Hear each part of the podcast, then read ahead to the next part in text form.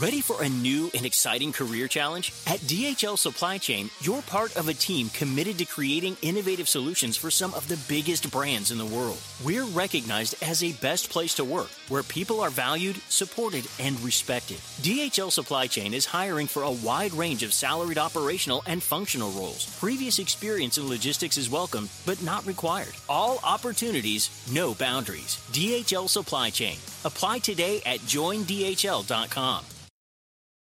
Top Thrill 2 is like no other course. Two 420 foot vertical speedways, three launches. All right, let's talk strategy. Copy that, driver. Go for maximum acceleration off the start. Roger that. You've got a short straightaway to push from 0 to 74 on the first vertical speedway. And what about the rollback? Rollback will set you up for an explosive reverse climb 420 feet in the sky so you reach 0 G's in total weightlessness. 420 feet of straight up speed. Let's get it. Top Thrill 2, the world's tallest and fastest triple launch strata coaster. Get your tickets at cedarpoint.com. Háganse ya en este momento. Por favor, es gratis like. picarle ahí a la manita arriba, así que Picarle regalen es sus gratis. likes, Picar es por gratis. favor. Picar Picarle es gratis. Claro. Aquí en sí. este caso muy seguro. Sí, exacto, Aquí exacto. muy seguro, más Muy seguro. Este, es 31, dice Budosen Shidoshi. Yo estaba en el día 42 de mayo. Es que Ay, sí hasta duró. la quincena se tarda La en otra vez llegar mayo. unas tiendas de conveniencia y sí decían, sí, este mes sí duró muchísimo. Ay, Mercurio retrógrado. El- ya, no, sí. ya, ya, ya estuvo, El ya grupo, el grupo sí es medio retrógrado.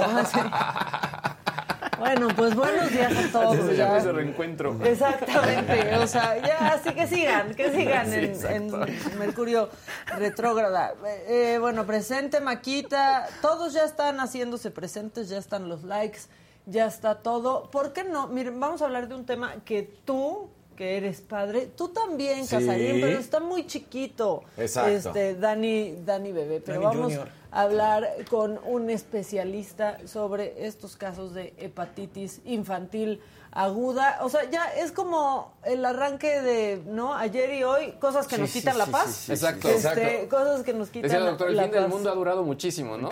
Como mayo. Exacto. Porque sí te voy a decir Va algo, ¿eh? evolucionando. Aunque digas, y sí es cierto, está chiquito, pero ayer nos tocó visita con el pediatra y ya la coneja como buena mamá, oye, pero la hepatitis y esto, o sea, sí ya son Pues es temas que que, sí. aunque tiene tres meses, sí ya te Sí empieza a preocupar. pasar. No quiero pensar unos niños que van a la escuela, que tienen que estar, porque aquí pues todavía está en casita, ¿no? Entonces, Sí, no, y después de todo esto que hemos pasado, Claro, sí, también la verdad lo vemos lo vemos diferente. ¿Dónde está Adela? Ya viene Adela, la señora de la casa ya, Ya no vendrá tarda. esta semana. Sean pacientes mientras aquí estamos ¿qué? nosotros. ¿No, no, no les caemos bien o qué O pasa? sea, qué mala cara ¿Qué- vieron. qué mala Qué cara vieron, ¿Qué exacto. mala cara vieron y por qué la de Casarín? Exacto.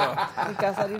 Oigan, bueno, rápido, una probadita de qué van a tener cada uno y Claro. después eh, pues pasamos a hablar con el especialista que nos va a quitar la paz o nos la va a dar. Exacto. No sabemos, no sabemos. Mejor vamos con el de una vez. Y es que, como se los decía, ya el número de casos de hepatitis infantil aguda en el mundo llegó a 650 en 33 países. Eso informó la Organización Mundial de la Salud, además de otros datos sobre esta enfermedad. Nueve de los niños fallecieron 38 necesitaron un trasplante de hígado y un 58% de los casos se han diagnosticado en Europa y Reino Unido, donde primero se reportó esta enfermedad el 5 de abril y es también ese pues el país con más contagios confirmados con 222, seguido de Estados Unidos con 216, Japón con 31, España con 27 e Italia con 21. Tres cuartas partes de los casos se han dado en niños menores de 5 años. Sobre este tema que ha generado, como ya lo decíamos, mucha preocupación, sobre todo en los padres de familia, pues ya está aquí el doctor Carlos Aguirre, infectólogo pediatra del Centro Médico ABC. Por favor, doctor, pues pásale, pásale, estás en tu, estás en tu casa, en tu humilde Gracias. hogar.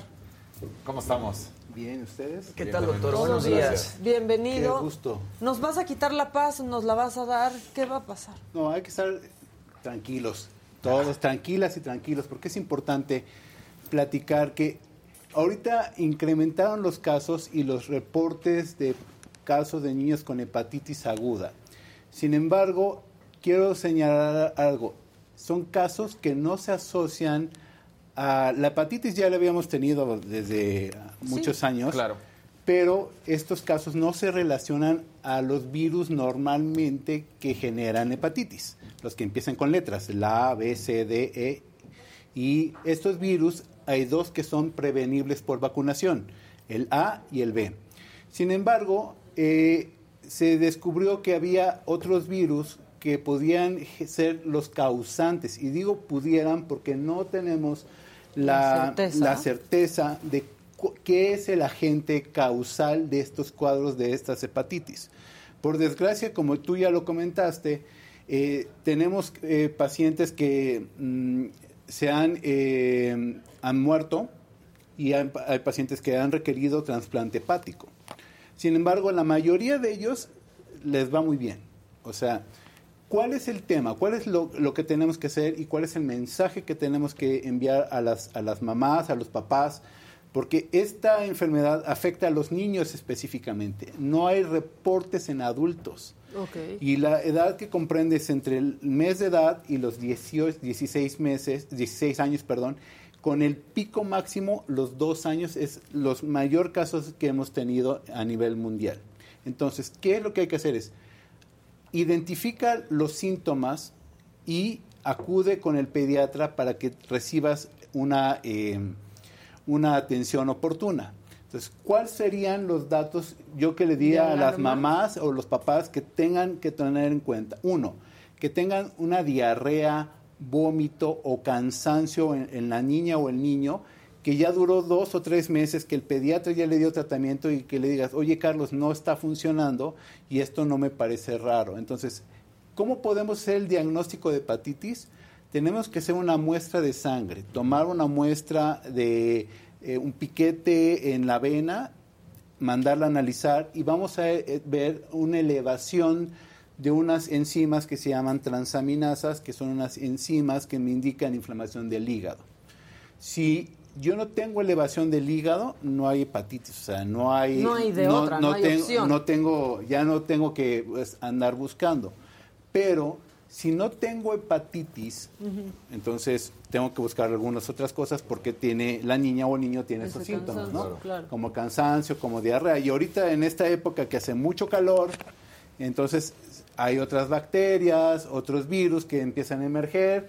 Pues uno a veces se le antoja una fruta ahí de la, de la calle, unas papitas y, y viene una diarrea, entonces pensamos, no, es de nuevo tenemos este cuadros de esto, de, de una hepatitis. Entonces, si esto es persistente y los vemos como que no están evolucionando normal, es un dato de alerta para que lo tomemos.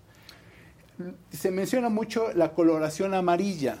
Para que se dé una coloración amarilla solamente es en el 30% de los casos. O sea, es Ah, muy los no, menos. no todos no todos van a presentar una coloración amarilla. Esas blancas. Esas blancas y cambios como un refresco de cola en la orina. Eso es cuando ya hay algo que se llama eh, que tenemos un patrón colestásico, es decir, que ya está eh, muy inflamado el hígado.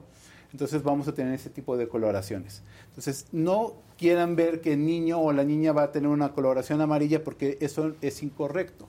Los síntomas es como si, si alguna vez les ha dado influenza, más o menos así empiezan los síntomas. Un cansancio Un cansancio tremendo. tremendo, puede haber fiebre, dolor. Dolor. en las articulaciones, diarrea, vómito. Entonces, todas esas situaciones son muy importantes que las, eh, que las, eh, las captemos.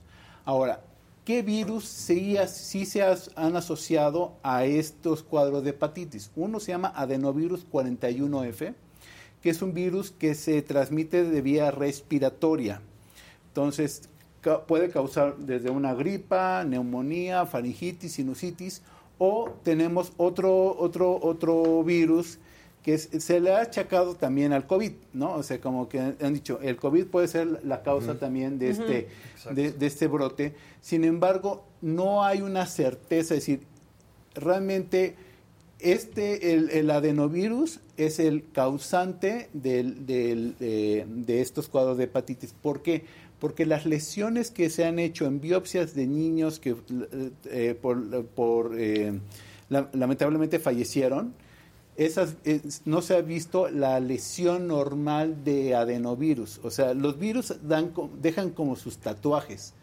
cuando lesionan un virus, o un órgano, perdón. Entonces, no se ha visto... Su marquita. Su marquita. Entonces, estamos todavía desde el inicio. Se ha asociado mucho, los últimos reportes ya esto va, eh, avanzando. rápido, ¿no? Entonces, se ha, se ha asociado de que esto probablemente tenga que ver con casos que no se habían reportado anteriormente. ¿Por qué? Porque estuvimos en confinamiento. Claro.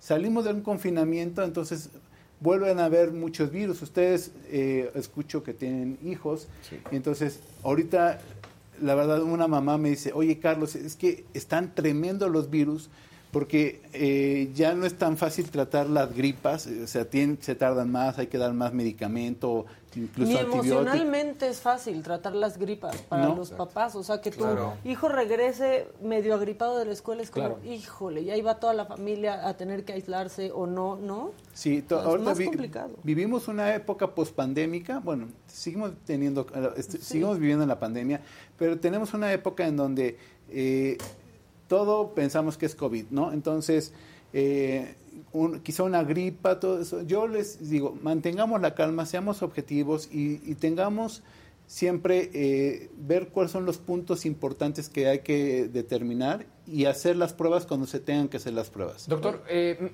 los casos que han empeorado, los niños que han fallecido, ¿se ha reportado algún tipo de patrón? O sea, de por qué ha sucedido esta, esta situaciones y que han llegado a este, a, a este elemento? Eh, sí, el patrón normalmente son menores de 5 años y lo que tienen es que evolucionan como hilo de media, o sea, evolucionan muy rápido y es un, eh, o sea, los síntomas que yo les comenté que van como paulatinos, estos en lugar de ser en 15 días, son prácticamente en una semana. Entonces pueden llegar a algo que cuando se tiene una, se determina la inflamación hepática, hay que determinar que no tengan algo que se llama falla hepática es decir, que el, el, hígado ya no puede estar inflamado, pero cumplir sus funciones, y otra es estar inflamado y, ya no funcionar. Entonces, eso es lo que les, les, les puede ocasionar la, la, evolución tórpida. Si un hígado no funciona, las probabilidades, o sea, de que pueda eh, requerir trasplante o fallecer, se van incrementando. Hablaste de un periodo largo en un principio, o sea, como dijiste, si el cansancio permanece por dos o tres meses. Normalmente la hepatitis dura dos, de 10 a 15 días. Entonces, eh, los síntomas de cansancio, eh, la inflamación del hígado, todo eso, puede prolongarse hasta un mes y esa es la evolución, podríamos decir, esperada. Pero si nosotros empezamos a ver que el niño está muy cansado, eh, y eso es porque las reservas de glucosa se empiezan a, disminuir, entonces eh, se sienten muy cansados, dolor de cabeza, fiebre intermitente, pueden empezar a tener sangrados. Eso ya me está hablando que el paciente no está en una fase leve, sino es una fase evolucionando, evolucionando a una fase muy grave. Y en la mayoría de los pacientes que tienen falla hepática, pues el tratamiento es un trasplante hepático. Ahora, Carlos, yo me quedo también con la situación que decías en, y que me preocupa, porque es un, una hepatitis nueva, por decirlo así, ¿no? O sea, el, el, bebé ya tiene eh, ahorita sus vacunas contra la B, al año viene la A, pero en ese tiempo puede pasar algo con esta otra hepatitis o, como lo estás diciendo, previo a los cinco años. Y hoy no se sabe nada. Ya decías, eh, se está relacionando de cierta manera con el COVID, pero no pero puede ser que sí, ¿no? O sea, porque ahorita no se puede. O sea, no hay pues, certezas no se puede de nada. Exacto, están preguntando si hay manera de prevenirlo, pero al no saber por qué, qué es lo que lo está ocasionando, pues tampoco hay forma de. Hay prevenciones generales. Eso siempre me lo preguntan, oye, ¿cómo puedo prevenir para que mi hija o mi hijo no se infecte?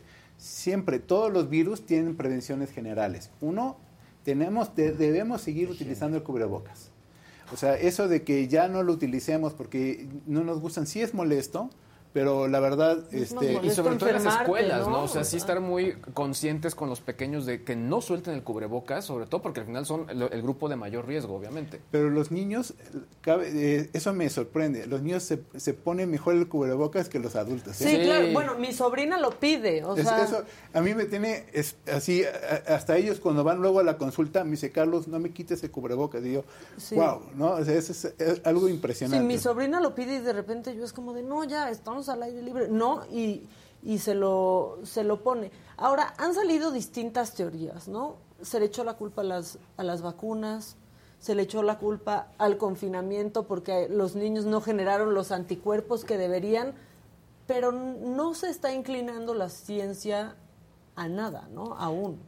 Hay ha habido muchos reportes, hay una, un reporte que salió en The Lancet, mucho estuvo divulgado en redes sociales sobre que había lo estaban asociando mucho a, COVID y que COVID eh, generaba una inflamación como si fuera un ruteador que amplificaba la señal y eso amplificaba receptores para adenovirus y para una, una bacteria que se llama Staphylococcus aureus pues todas esas son hipótesis, o sea, no hay algo, eh, no hay algo eh, certero. Lo que sí es cierto es que estuvimos mucho tiempo confinados y ese confinamiento nos, nos puede estar, eh, en mi propio punto de vista, creo que nos puede estar cobrando una, una cuota y decir que estos casos que ya tenemos, porque hay casos en Estados Unidos que los vienen registrando desde el año pasado, o sea, no son... Eh, no eh, pasó, hace, dos, meses, dos o tres meses, que son los reportes que da Reino Unido. En Reino Unido sí fue hace...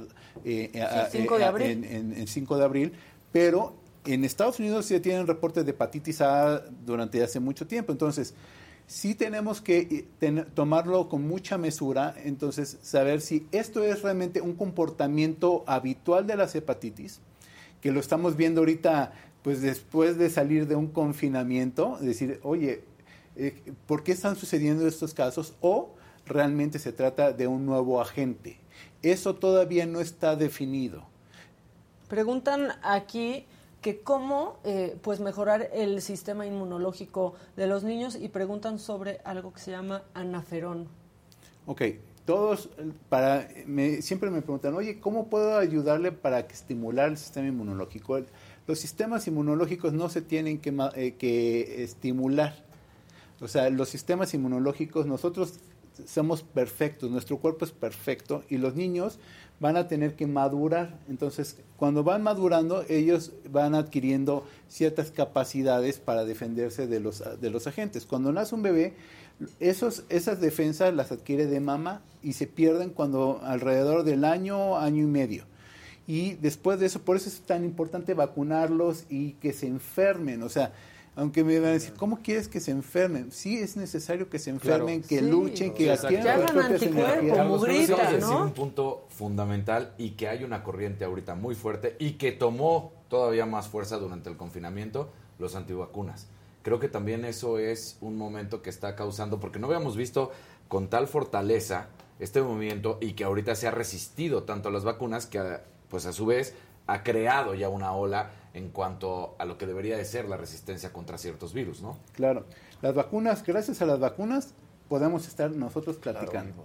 Si estuviéramos en una era sin vacunas, ya seríamos nosotros como los grandes tatashkas, así ancianos, y, pues todos estamos muy jóvenes todavía.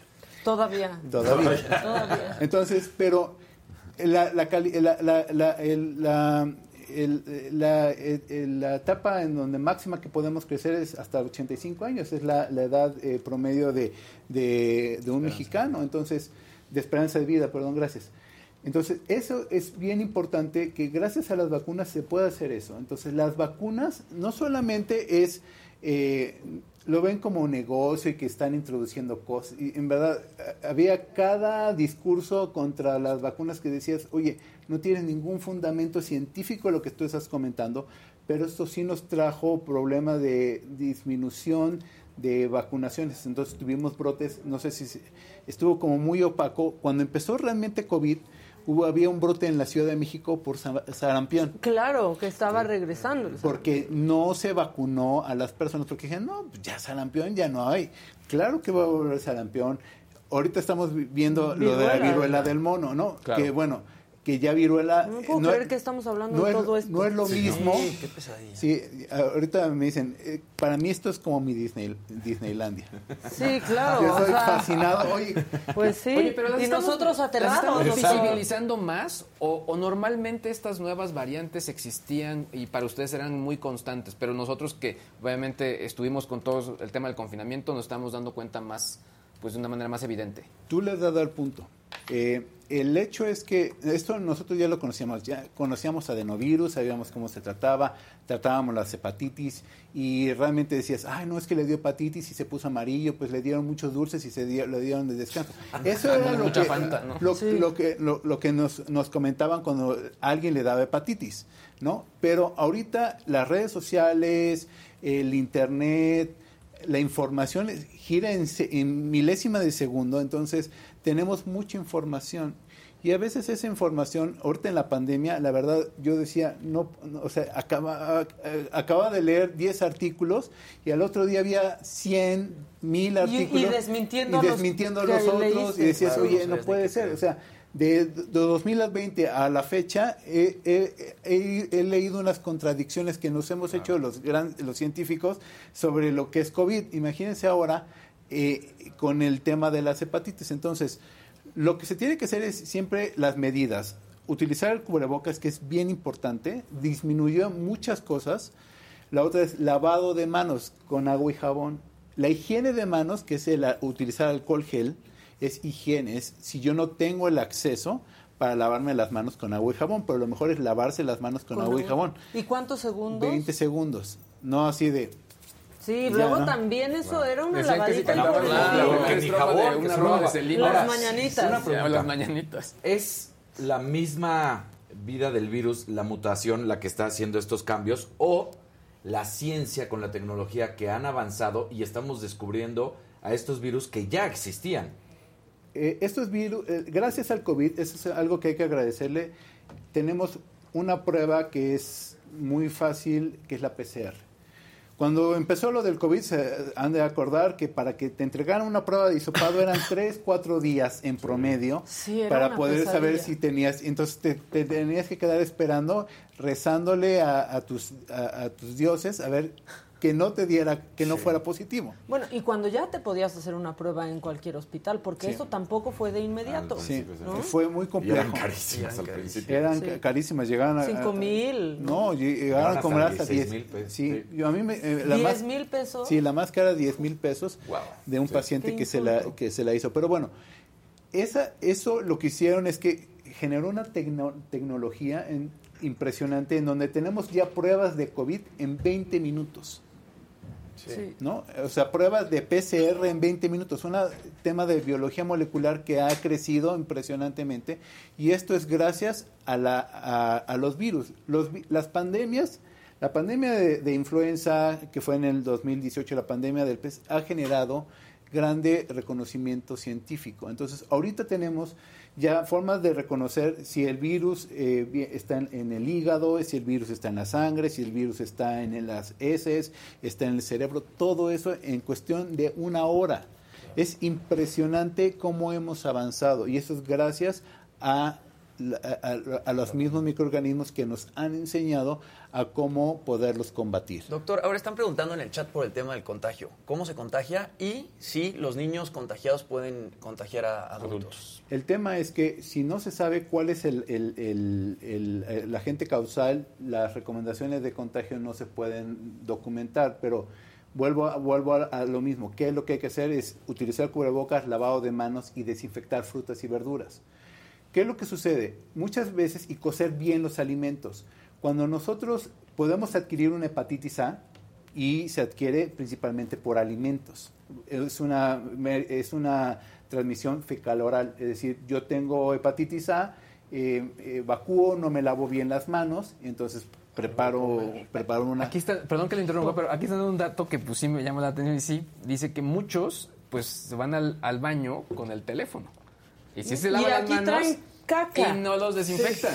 Sí. Es una realidad. Esa es una realidad y sí es, muy lo más sucio que tenemos todos. Hay que desinfectarlo. Yo siempre traigo tengo toallitas en el consultorio, ahí les pongo toallitas para limpiar. Sí, alcohol isopropílico. Exactamente y es, es importante, pero hay que lavarse las manos porque es como se transmiten las infecciones.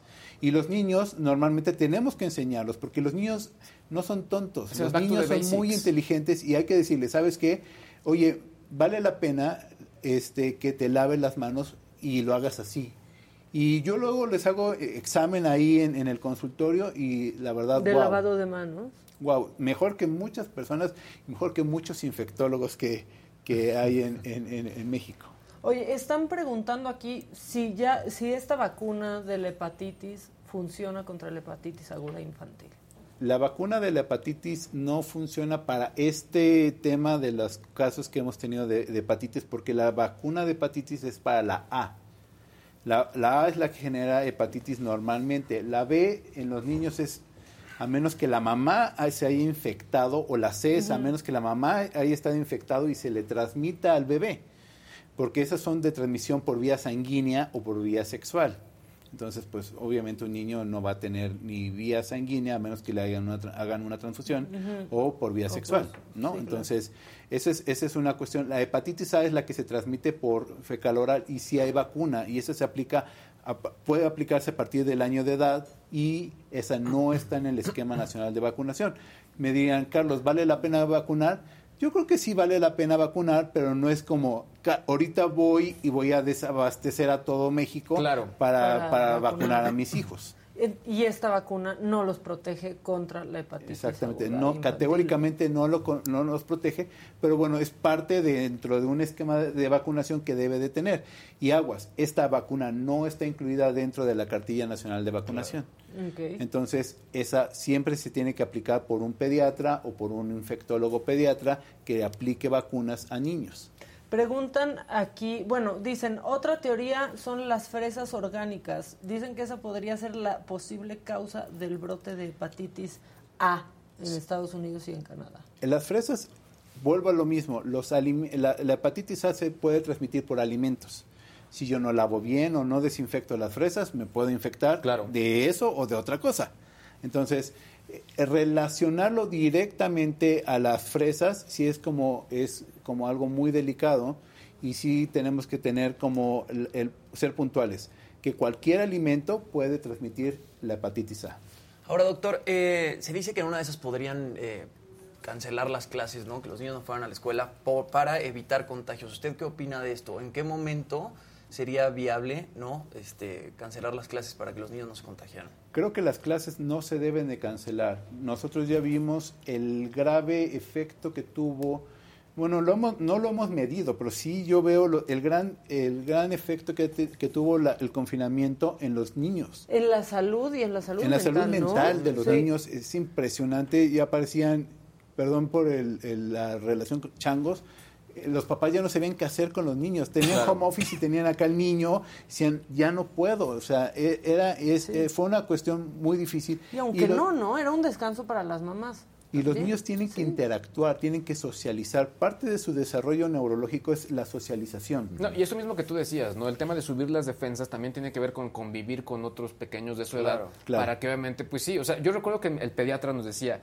a ver, una vez que entre el niño a la escuela, espera al menos 10 infecciones, o sea, porque va a suceder, o sea, igual es un decir, pero al final implica que las defensas tienen que subir por ese convivio también, ¿no? Exactamente, entonces el que nosotros volvamos a, confinarnos para ver qué es lo que está sucediendo, vamos a tener más retraso y los niños, la verdad, ellos no se pueden poner a, hacer una protesta y cerrar reforma, ¿no? Pero sí nos van, nos van, esto, esta, la factura la vamos a pagar muy caro los papás y las mamás más adelante. Si, si, si seguimos cerrando. Entonces, esto lo que hay que hacer es lavarse bien las manos, y cocinar bien los alimentos y lavar bien frutas y verduras. Y estar atentos, ¿no? Más que nunca de, la salud de sus hijos, de sus hijas y a la menor, eh, ¿no? Alerta, a la menor alarma, perdón, ver al pediatra. Claro. Los pediatras son sus mejores amigos y van a saber decirle, sabes que esto no me está latiendo, vamos a hacer estudios. Y confiar en ellos, porque de pronto es, a veces vas con el doctor y es de, no, pero es que yo leí qué tal y no sé qué tanto, pues bueno, o sea, por eso ustedes se prepararon. Sí, es muy importante lo que tú comentas. Doctor Google, como nosotros le decimos, es lo más agobia. A veces eh, lo que te, te, trae a una mamá o un papá muy estresado, entonces te tardas más en desestresarlo que en dar la consulta. Claro. Pues muy bien, doctor. Nos, eh, te iba a decir, nos dejas con un poco de paz. La verdad es que sí. O sea, siempre los pediatras, no sé qué opines tú, como que este, alivianan, alivianan un poco. Por lo menos ya, ya sabemos, ¿no? Tenemos el caminito más marcado de, de qué hacer. Eh, Carlos Aguirre, infectólogo pediatra del Centro ABC. Muchas gracias, Doc. Gracias a ustedes por permitirme contribuir con su, su brillante audiencia y por permitirme platicar en estos minutos con ustedes. Al contrario, disfruta tu momento. vívelo, vívelo. Ya, voy a ser famoso. Exactamente, tú disfrútalo. Este es tu programa y eres bienvenido Muchas gracias. cuando quieras. Y ahora, pues que Checo ya va a renovar y que por cuántos años? Dos añitos más. Vamos a los deportes con el señor Daniel López Casarín. Gracias.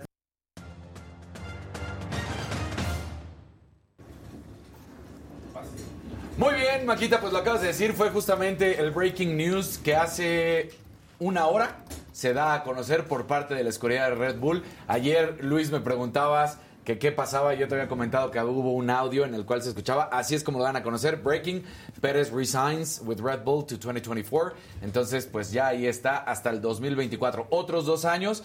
Y sí, yo creo que con esto deja muy claro Red Bull que la relación entre ellos dos está funcionando. Aprovechando esto, hubo una conferencia de prensa al terminar el Gran Premio, donde le empiezan a preguntar a Max Verstappen la relación que tienen, y muy al estilo de, un mexicano, yo creo, sobre todo, Checo, pues este, hasta interrumpe, ¿no? Diciéndole, ya no vamos a estar enamorados. Entonces tenemos el, audio justo de, cómo Checo eh, le decía, eh, pero la verdad es que le están preguntando a Max Verstappen en ese momento que si podría causar una fractura o no el hecho de que ahora esté a 15 puntos y que haya ganado. Y entonces Checo en ese momento, bueno, él dice, a ver, esto es un equipo. Nosotros estamos muy contentos. Sí, Checo tiene clara su posición. Exacto. Solo nosotros no. Y Max, sí, somos los Porque en verdad todo esto está sucediendo a nivel México. A nivel México es donde Checo, Checo, Checo. Bueno, no me han terminado de acribillar porque digo que Checo es el 2. Pues sí, pero la realidad es que él lo sabe. Y ahorita que firma una extensión, es también el 2. ¿Qué es parte importante de la relación de Checo con Red Bull?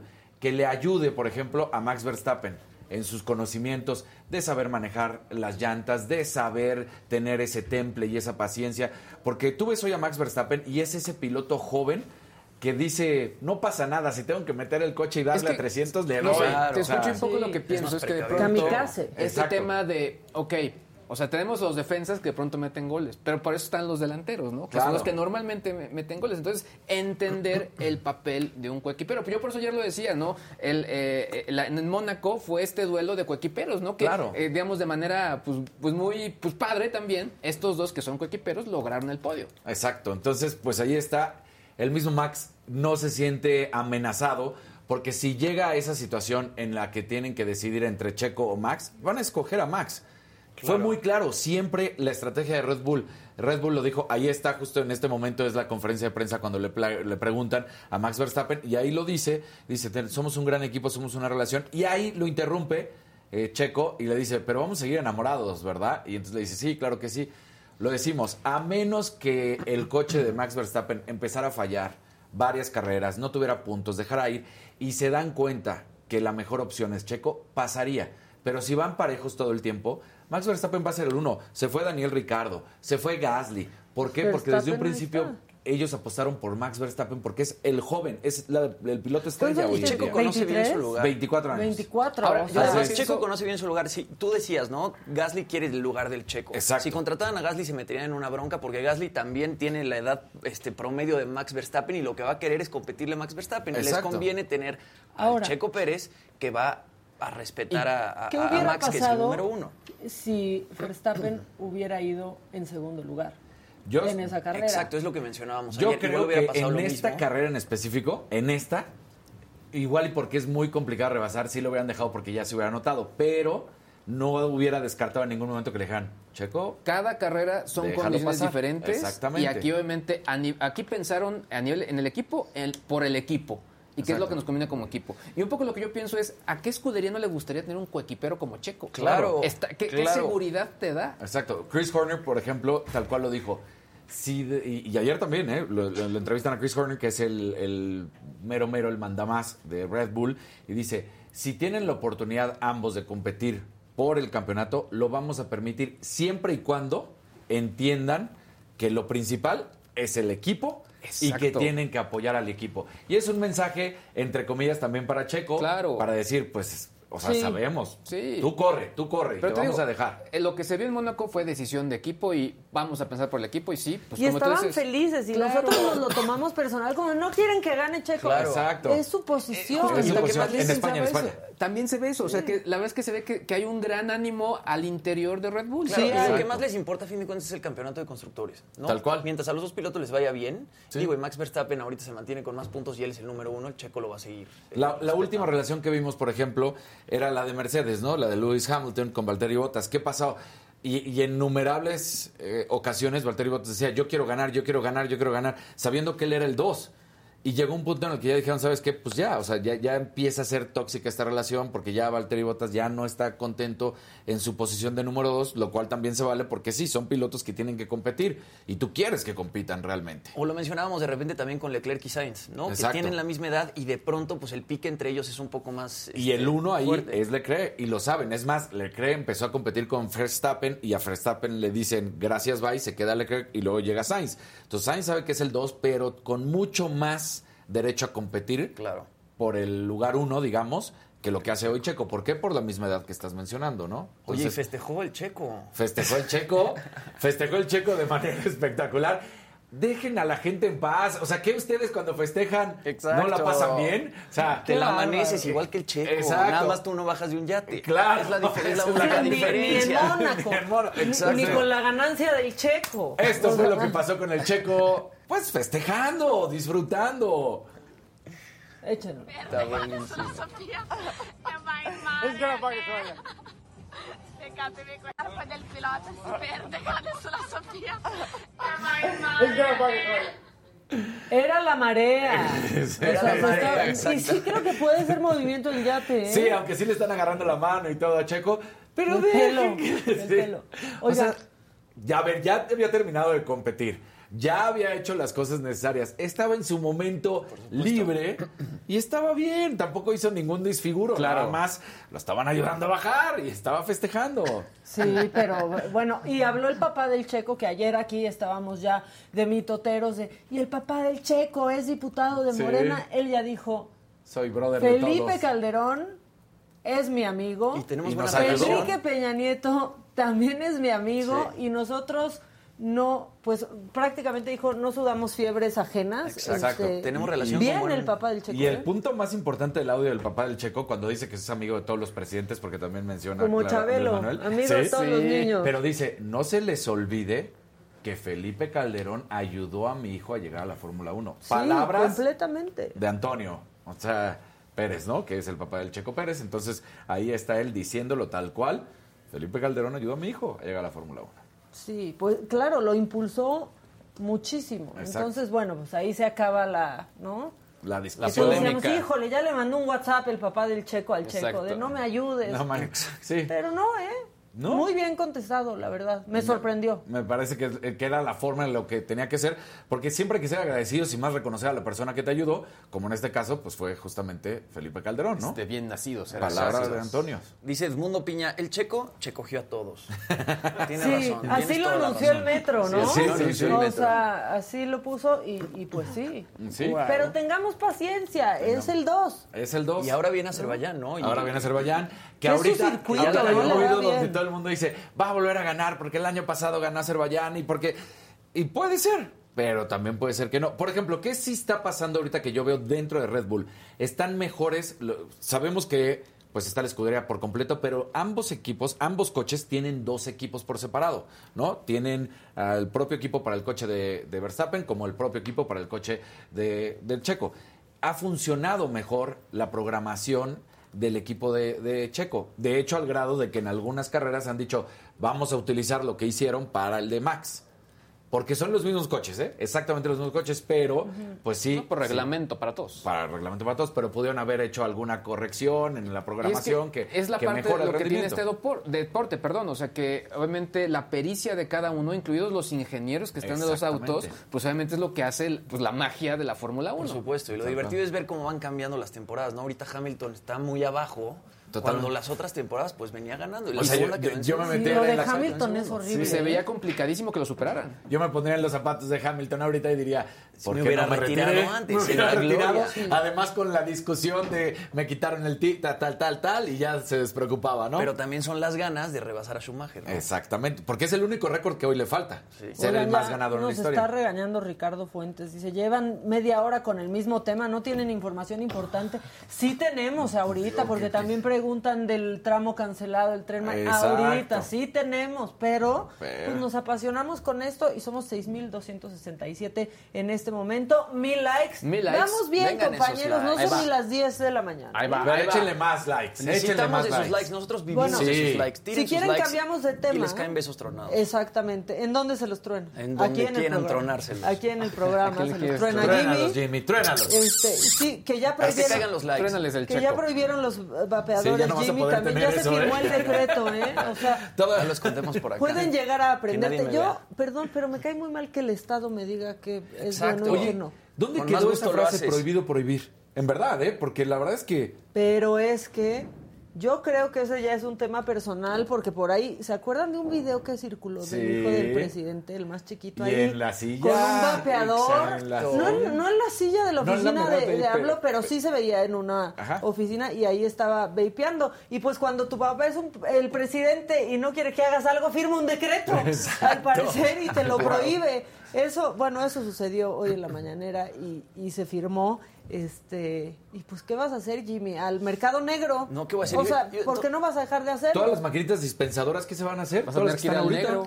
No, la neta sí quiero, ya quiero dejarlo porque es como muy oblicuo, no, no se sabe realmente qué tanto daño te hace el, el vapeador, pero me imagino que te hace mucho daño, entonces Hay puntos de vista encontrados. Yo, yo los he visto, he escuchado. Por ejemplo, a la coneja le dijeron que eso nunca y porque ella fumaba, luego ya dejó de fumar, pero que el vapeador no. Mi papá como es doctor dice, pues sí lo ¿Qué puedo dice? utilizar. A ella le dijeron que le hacía daño en la, en la garganta. Y lo que luego también recomiendan este que se llama ICOS.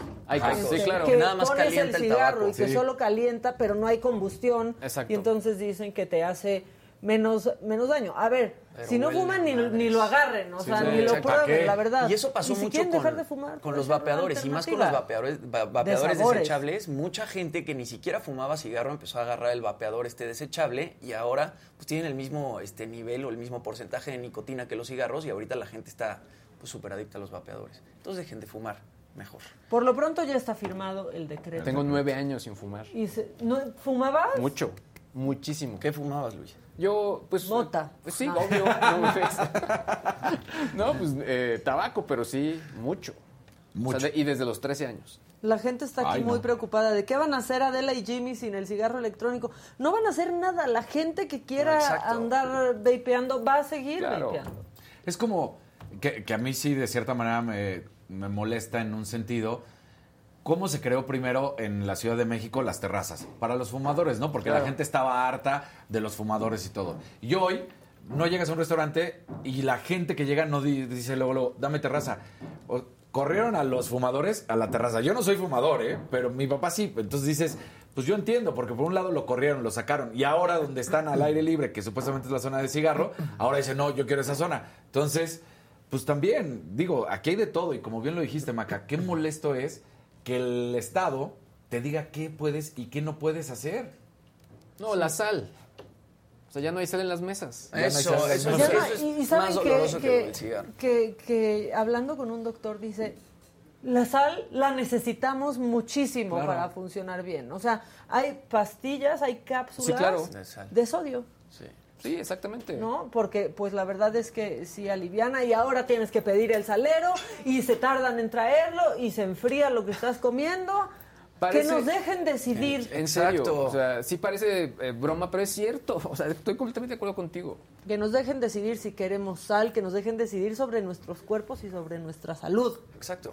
¿Quieres hablar del nosotros Ratlas? veremos O, el Ratlas. o ya nos vamos con el Pues juicio. si quieren hablo del Ratlas, porque ayer lo platicamos y la gente enfureció en verdad.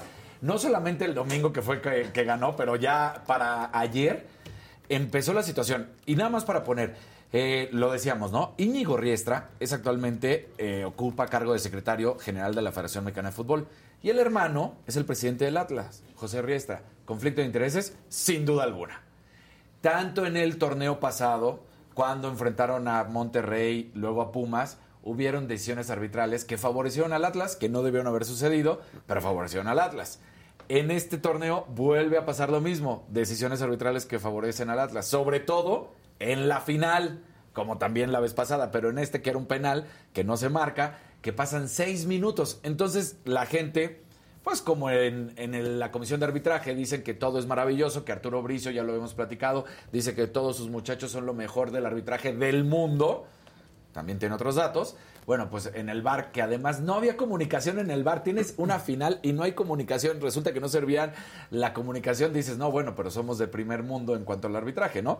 Entonces, pues ahí está esta situación, comienza 11 minutos tarde después de lo planeado, la gente se molesta mucho y estos son los memes de todo lo que ha circulado desde ayer, que va a seguir dándole mucho de qué dar al Atlas. Esta era la comunicación que había entre los del bar no, ese es más eficiente. Ese es más eficiente. Aquí esperando que los árbitros arreglen sus radios, supuestamente.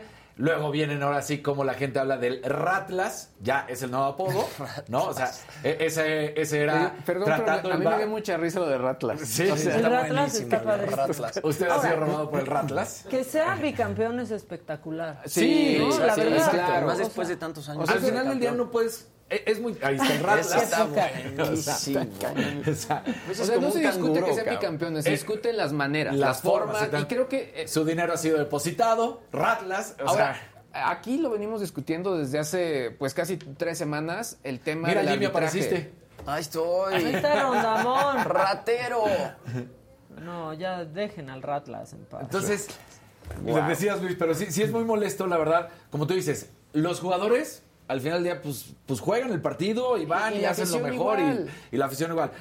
Pero si hay un conflicto de intereses, sí, sí lo existe, porque dos hermanos, uno está en el Atlas, que es el presidente, y el otro está en la Federación Mexicana de Fútbol, y sin duda, porque está claro, las ayudas arbitrales han estado presentes. Cuando es errores tan evidentes y donde se ve que el, el, árbitro se equivocó, como aficionado, le vayas al equipo que le vayas, no te quedas conforme. Puedes claro. decirlo misa, pero no te quedas contento. Sabes que tu, que tu equipo podría haber dado más, ¿no? Y pues sí. Además, o cuando le marcan un penal que no era penal. Exacto. Exactamente. O, cuando no marcan el penal del no Pachuca. Marcan el penal que y termina marcando fuera de lugar que no había fuera que de no lugar. había fuera de lugar porque era una jugada. O sea, sí, se inventó cualquier cosa para claro, no marcar claro. o sí marcar el, el penal. ¿no? Exactamente. Oigan. Entonces afecta muchísimo, molesta y dices, ¿cómo puede ser que, que un equipo o que alguien festeje así su campeonato o y su bicampeonato, porque dices, no debería ser de esa manera, y lo peor es que de la misma comisión de arbitraje no salgan a decir, pues sí, la verdad es que sí hubo errores arbitrales. No, mira, mira todavía porque... cuando hay polémica, cuando de pronto hay opiniones divididas, pero cuando es tan evidente, dices... Sí. Sí. Todos los árbitros, ex árbitros, en sus twitters decían, esto es inmoral, no es posible Ay, lo que sí, estamos ya, viendo. pero lo dicen ya que son exárbitros claro, también, también, y que han estado en la misma y que han hecho las mismas. Que han hecho las mismas. O sea, esa es la verdad. Oigan, y rápido con un poco de información porque nos están preguntando sobre Ágata. Bueno, ya es depresión tropical, eh, está en tierra a 90 kilómetros de Salina Cruz, Oaxaca. No se reportan muertes, tan solo daños materiales y se prevé que vaya sobre el, el, sur de Veracruz, ocasionando lluvias, y por aquí lo decían que está lloviendo en Chiapas, pues sí, lluvias en Chiapas, Tabasco, el oriente de Oaxaca y sur de Veracruz. ¿Y quieren saber qué pasó en la mañanera de hoy? Venga. Claro que sí. Sí, se pasó, mueren por saber ¿Qué qué pasó? pasó. Claro, se mueren por saber lo que se nos prohibió. por favor. Se mueren por saber lo que se nos prohibió. Bueno, sí, los cigarros electrónicos. El presidente ya firmó el decreto que prohíbe la circulación y venta de estos cigarros electrónicos, de estos eh, vapeadores también. Eh, Hugo López Gatel el talugo, este, el, El talugo. subse, eh, bueno, pues alertó que estos productos pueden afectar a los menores de edad. Que eso es lo que ha pasado también en algunos lugares donde han quitado estos sabores frutales, por ejemplo, porque entonces sí ya ves ahí al chavitito, Claro. este, vapeando porque sabe a chicle. Así, ¿no? exacto. Ya Y están bueno, con el vapeador de horchata. Y cosas. Sí, y lo que preguntaban del tren Maya, pues sí, ayer un juez concedió la suspensión definitiva contra las obras del tramo 5, se festejó muchísimo en redes sociales, este tramo es el que va de Playa del Carmen a Tulum y el presidente pues obviamente ya habló de esto, este dijo que ningún interés particular se va a poder imponer sobre las obras del Tren Maya que es la obra, la obra de su administración y pues van a recurrir a otras instancias judiciales para revertir esta suspensión definitiva. O sea, en pocas palabras dice que pues ni tan, ni tan definitiva, mi ciela. Eso fue lo que pasó en la mañanera y ahí tienen la, la información. Ahora bien, ¿qué van a hacer con los vapeadores? Los van a comprar en Mercado Negro. Claro, claro. Dígame, si alguien aquí que está adicta a los está vapeadores no va a dejar de comprarlos. Tú sabes dónde conseguirlos. y has sabido dónde conseguirlos Pregúntenle a Jimmy. Digo, yo los compro de forma legal, pero yo me imagino que esos mismos dispensadores de vapeadores los van a seguir vendiendo como off the counter, ¿sabes? O, imagínate que en un par de meses otra vez haya una fotito así de... Porque es un negociazo. No, o y sea, se ha vuelto los, los vapeadores piratas, o sea, los que no tienen un, digamos, un sistema o algo de calidad que los respalde, y eso es lo preocupante. Como cuando salieron los cigarros eh, piratas, ¿se acuerdan? Exactamente. Porque y que era muy difícil darte cuenta. Sí, claro. Sí, sí, sí. Hay una marca particular que se llama Maskin, que seguramente han visto afuera de todo. Sí, son esos que son desechables. Eh, son desechables, que además son malísimos para el medio ambiente. Y ya hay hasta dispensadores de, Maskins, como si fueran dispensadores de refrescos. Y de todos pues los sabores. O sea, te, pones a ver y están todos los sabores que te puedas imaginar. Exacto. ¿Y cómo impides que un menor no los adquiera? Claro. Y es un negociazo porque, ya lo decía. ¿En una máquina dispensadora qué? la gente que no fumaba cigarro ya es, yo conozco a varias personas que no fumaban cigarro y ya son adictas a, fumar vapeadores. Entonces, pues no se van a dejar de vender, la gente los va a seguir consiguiendo de alguna forma, así que... Sí, o sea, con esta prohibición surge, ¿no? Una nueva ventanita para la ilegalidad y alguien va a hacer negocio Dicen con aquí esto. Que saldrá un alcapone del tabaco. Pues sí, la verdad. Seguramente, seguramente. sí. Todo por el hijo del presidente grabarse vapeando. ya, en serio. Eh, Arturo Rubalcaba, creo que ahora sí nos van a saludar. Arturito, mándale un beso. Arturo, ¿cómo estás? Pero tronado tiempo, estamos... Truénaselo. Oye, rapidísimo, nada más se da a conocer que ya Alan Mozo se despide de Pumas. Ahorita, acaba de pasar. Alan Mozo se va Alan Mozo se va de Pumas. Nada más Están ahí desintegrando los Pumas. Están desintegrando los Pumas. Desarmando los Sí, se fue primero Talavera. ¿Qué fueron? ¿A la doctores o qué? O sea, no, acuérdate que, quedamos que se cambiaba el nombre. Ah, sí, la doctores ya es. ¿Qué va a ser? ¿La Buenos Aires? Ahora va a ser. Habían puesto un, gran nombre ahí. Sí, ¿no? Como la colonia de la buena vecindad que toma autopartes prestadas para jamás regresarlas. Sí, para generar el mercado de refurbish. Exactamente, exacto. Mira, le quita este, a alguien para dárselo a, lo que a los que más lo necesitan. Son los Robin Hood, son unos Robin Hood. Claro, claro. ¿no? O sea, a un pobre coche que no tiene espejo, pues le llega a su espejo robado, pero le llega. Y eso es buena voluntad, es casi filantropía, según el presidente. Son unos filántropos. Exacto. O sea, porque te anda faltando un espejo. Hay un alma caritativa en la doctora que, te, que te la va a dar. Sí, digo, con su debida comisión. Con su debida comisión, porque saben que también tienen que vivir de algo. Claro, Tienen que vivir de algo. Este Arturo ya dice que eres el hombre de su vida, o sea, ya está enamorado. José Luis Rivera dice, el triángulo de los autos fit, todo nos quitan. Hijo, sí. ¿Alguna noticia del juicio? Jimmy. Pues eh, todavía falta que den el veredicto final. Eh, se espera que puede ser que hoy lo den o que lo den mañana, pero todavía este, no hay noticias. El jurado pues deliberó el viernes, está deliberando hoy, que es martes, desde las 9 de la mañana, y se espera que el veredicto final lo den hoy o el primero de junio. Entonces, pues esperaremos a ver qué pasa con el juicio de Amber Heard y Johnny Depp. Eh, exacto, o sea, mañana. ¿Se acuerdan que ayer presentamos esta imagen de la Mona Lisa en donde ya nada más estaban limpiando el pastelazo, ¿no? En esta vitrina de, vidrio. Bueno, pues ayer, un poquito más tarde, hicieron virales videos del momento en el que el tipo este le da el pastelazo a la Mona Lisa. Captaron justo el instante y además el instante en el que pues lo agarraron como puerco y lo sacaron del Museo del Louvre. Vamos a ver. Lo este, amarraron como puerco. Lo amarraron como puerco y se lo llevaron. Resulta que este hombre de 36 años, ahí está el momento del pastelazo en cámara lenta y todo. Eh, llegan los elementos de seguridad, el tipo traía una rosa en la boca y dicen que estaba tirando rosas por ahí también, estaba ahí vestido de viejita. Con su peluca. Y bueno, le, aplican manita de puerco. ahora eso de vestido de viejita yo tampoco le he entendido. Es que estuvo raro, parecía más bien del chavo del 8. Llegó en silla de ruedas. Parecía más bien Peña Nieto en Nueva York. Exacto, exacto. Llegó para en poder estar y hasta por eso adelante. estaba hasta adelante, exactamente, porque a las personas con alguna discapacidad les permiten estar hasta adelante. El tipo avienta el pastelazo y resulta que es un hombre de 36 años, ayer no había tanta información. De ahí lo sacaron y lo enviaron a una unidad psiquiátrica de la policía para ver por qué había hecho pues tal desfiguro y las palabras que dice el tipo, ya que lo están escoltando, él grita, piensen en la tierra, hay gente que está destruyendo la tierra, piensen en eso. Los artistas les decimos, piensen en la tierra y por eso hice esto. ¿Y qué artista es? Pues Digo, ¿por qué? pues un artista performativo. Se Estuvo vio muy muy. Avelina Lesper, ¿no? ¿Se acuerdan de Exactamente. Avelina Sí, Lesper? claro. Que, Exactamente. Pues fue a destruir una obra en Zona Maco. ¿No? ¿Y que dicen que fue sin querer.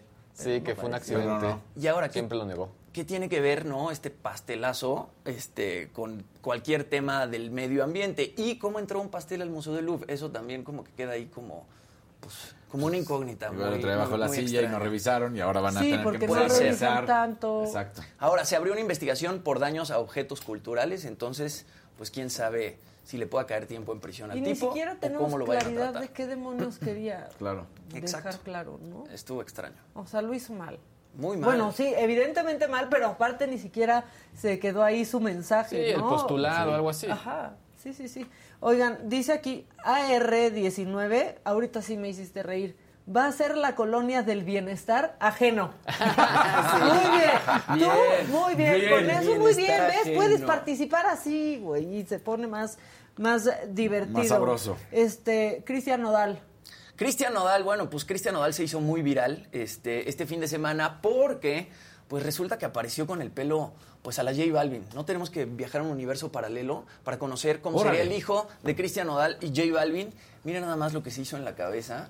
O sea, el puro estilo de J Balvin se Tiene decoloró el 23 pelo. años, ¿no? Tiene 23 años, No se pintó esas flores en la cabeza. Justamente fue a su llegada a Hermosillo cuando le to- tomaron estas fotos, porque cantó en las fiestas de Pitic 2022. Ahí, ahí en Y la, frente salió- tenía tatuajes de Belinda, ¿no? Tenía aquí un tatuaje de Belinda que decía Utopía y se lo, eh, se lo tapó también con una flor. Básicamente porque no sabía qué quería decir. No, no es cierto. No es cierto, no es cierto. No sean así. Ay, me quita. Y bueno, y, y el de la oreja, ¿no? Que ese sí Siempre me acuerdo que habías platicado, que eran las cartas ahora. Tenía Belly y se puso los diferentes corazón, palos diamante, de las cartas. Que se ponga be- believe. Believe. Exacto. Pregúntanos, Cristian. Ahora, se está haciendo muchos tatuajes en la cara. O sea, ahí traía unos nuevos también y está ahí como, pues, tratando de copiar Sí. la Post Malone. No sé si conocen a ese artista Sí. gringo que tiene toda la cara al de Dicen que más- se parece a. Maluma, pero no tan agraciado. Pues no No se parece a. Maluma. No. Entonces. No. Oigan, y a raíz de esta nota se hizo muy viral un video de cuando Nodal trabajaba en el corporativo de Coppel entre 2015 y 2016 y ya cantaba esta rola Adiós Amor justo antes de que la sacara y la verdad es que el video vale la pena verlo porque digo, la evolución que ha tenido Cristian Nodal yo creo que es bastante importante. Y también es un chamaco. Vamos a verlo. Desde hace tiempo ya nada es igual. No eres la misma y me tratas mal. La voz México. Ante mi Dios te podría jurar cuánto te quise y te quiero todavía. Adiós, amor, me voy de ti y esta vez para siempre. Qué bonito. Canta increíble. Yo así lo conocí. Pues a ver, si ahorita creo. tiene 23, esto dicen que fue entre 2015 y 2017. Entonces, pues réstale. Seis años. Exacto. Yo creo que lo conocí en el 2018. Esto fue entre Ah, sí. 2015 y 2016. Ahorita es 2022. Puede- hace siete años tendría. Este, 16. En siete años se ilustró 17. muchísimo. Qué. Sí, bien ilustrada. Es la versión ilustrada. Es la versión Sí, sí, ilustrada. Cambió muchísimo, pero pues aquí nos queda claro que sí tiene, tiene un vozarrón. Y es ¿no? Sí, increíble sí, y cañón. escribe espectacular.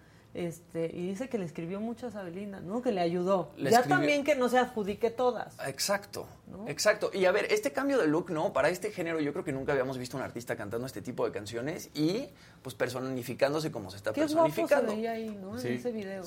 Decía aquí que traía su playerita Sara como las que usamos Jimmy y yo y ahora. sí, sí, sí. ¿No? Yo me acuerdo que cuando lo conocí, yo hacía un programa que se llamaba De Generaciones en Unicable.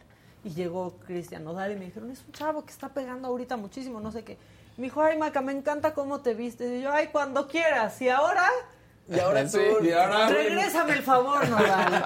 O sea, a mí me encanta cómo te vistes tú. Pero te voy a llevar con mi estilista. Sí, exacto.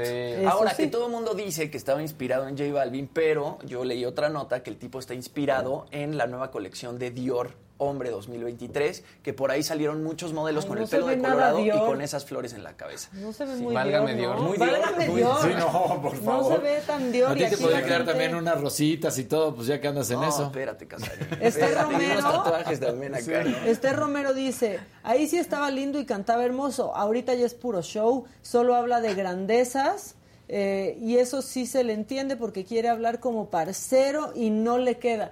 También se nos anda haciendo el colombiano. Ahora, el, el que sí es colombiano y que sí tiene como mucha onda es Camilo, ¿no? Y que también, o sea, es pop, es como cumbia, es como, tiene también mucha onda este A cuate. mí Camilo me gusta Sí, muchísimo. sí. Este, de repente la gente lo critica mucho, ¿no? Por esta voz tan aguda que tiene, porque sí, este, de pronto, pues no sé, tiene una voz que, que a algunas personas no se les podría hacer como el vozarrón, pero es un tipo súper talentoso, es un tipo que tú lo ves tocando la guitarra, lo ves tocando el piano, y las letras que compone son demasiado creativas y es pues, Sí. alguien que ha logrado llegar hasta arriba y también ha logrado hacerlo Y pues, que creo muy que rápido. pues se despegó muy, muy rápido del tema como del reggaetón. O sea, sí hay rolas que tiene, pero es más bien como cumbia, o sea, cumbia colombiana y tiene como esta, A mí esta me onda. encanta Camilo. Y el hecho de que esté casado Y Eva también con, Luna. con Eva Luna Montaner, pues eso también, pues es una familia súper musical, ¿no? Re- Ricardo Montaner, Maui Ricky, Eva Luna y encima Camilo. O sea, imagínate esas reuniones y esas Oye, ¿y de bohemias Camilo, familiares su en la familia casa. no tiene nada de músicos, o sea, solo es del lado de su esposa. Solo es del lado de, de Ahora, Eva Luna. Camilo desde muy chiquito este, concursaba en, pon tú que La Voz Colombia, no me acuerdo qué Ajá. Reality en Colombia, Kids. pero él salió de un reality de estos en Colombia. Oye, y la semana pasada se hizo viral una exnovia de Camilo. No sé cómo me enteré de esto. Este, se hizo viral Ya no porque, sabes la información porque hizo una, subió una historia de, me preguntan que por qué no he borrado fotos con Camilo. La respuesta es muy clara, nunca borro fotos con nadie, porque decían, ya, a ver, ya está casado, ya tiene una hija, ya borra fotos con él.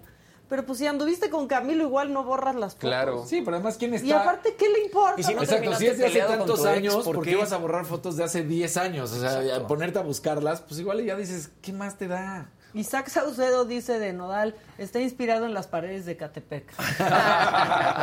y otro, otro decía que parecía libro de colorear, pero no, parecía libro coloreado por mi sobrina. Sí, exacto. ¿No? Pero bueno, no es permanente, o sea. No, no, y no. mira, como quiera se pueden, se pueden rapar. ¿Qué más, Jimmy? Y mira, y dicen que sí, el jueves es el concierto de Camilo en la Arena Ciudad de México. Sí. Se Oye, va a y además, poner creo que. Camilo está pegando muchísimo con los chavitos.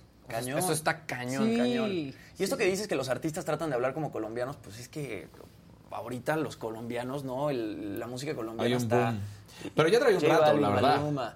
Sí, sí, pues sí, sí traía un rato. Lo que, pa- lo que pasa es que yo creo que son los que mejor se han transformado. Porque si volteas para atrás, pues primero uh, nos habían llegado con Carlos Vives, luego con Shakira, si quieres, eh, Basilos, y ahí le puedes ir buscando. Nada más que ahorita son como que los más representativos del género urbano, ¿no? Y además el Entonces, reggaetón se ha ido a Colombia, ¿no? Ajá, Porque es un claro. género que realmente pues nació en otros lados, en la República Dominicana o en Puerto Rico, ¿no? Y ahorita los exponentes del reggaetón pues son eh, colombianos. Maluma, J Balvin, digo, Bad Bunny es de Puerto Rico, pero muchas figuras del reggaetón ahorita están saliendo de Colombia y todo el mundo está escuchando reggaetón. Claro. Bueno, y en otras cosas, este año se están conmemorando 70 años del reinado de Isabel II. Ella lleva en la corona desde 1952, año en que murió su padre. Este reinado es el más largo en la historia de la Gran Bretaña. Ella empezó cuando tenía 27 años y ahora tiene 96. Están empezando los festejos de este jubileo en el Reino Unido. Esa imagen que veíamos, pues es lo que más ha llamado la atención. Proyectaron ocho imágenes de la reina en Stonehenge, este eh, monumento que es patrimonio de la humanidad. Y bueno, el festejo se va a llevar a- cabo durante cuatro días en los que va a haber desfiles, picnics y un concierto de pop. Empieza el jueves, al jueves 2 de junio a las 4 de la mañana hora de México con un desfile del estandarte en donde 1.200 soldados van a marchar cerca del Palacio de Buckingham. Y este evento va a culminar con la aparición de la familia real en el balcón del palacio. Ojo, nada más los miembros de la familia real. Esto significa que no van a estar ni Harry, ni Meghan, ni Andrés después del escándalo sexual. Después el viernes a las 5 de la mañana va a haber una misa de acción de gracias en la Catedral de San Pablo. El sábado es la edición número 243 del Derby, esta carrera de caballos famosísima. Ahí la reina no va a estar presente porque ese día va a estar conociendo a Lilibeth, que es la hija de Harry y Meghan, que ya tiene un año. Y bueno, por la noche, esta es la parte interesante, ¿eh? se tardó en conocerla.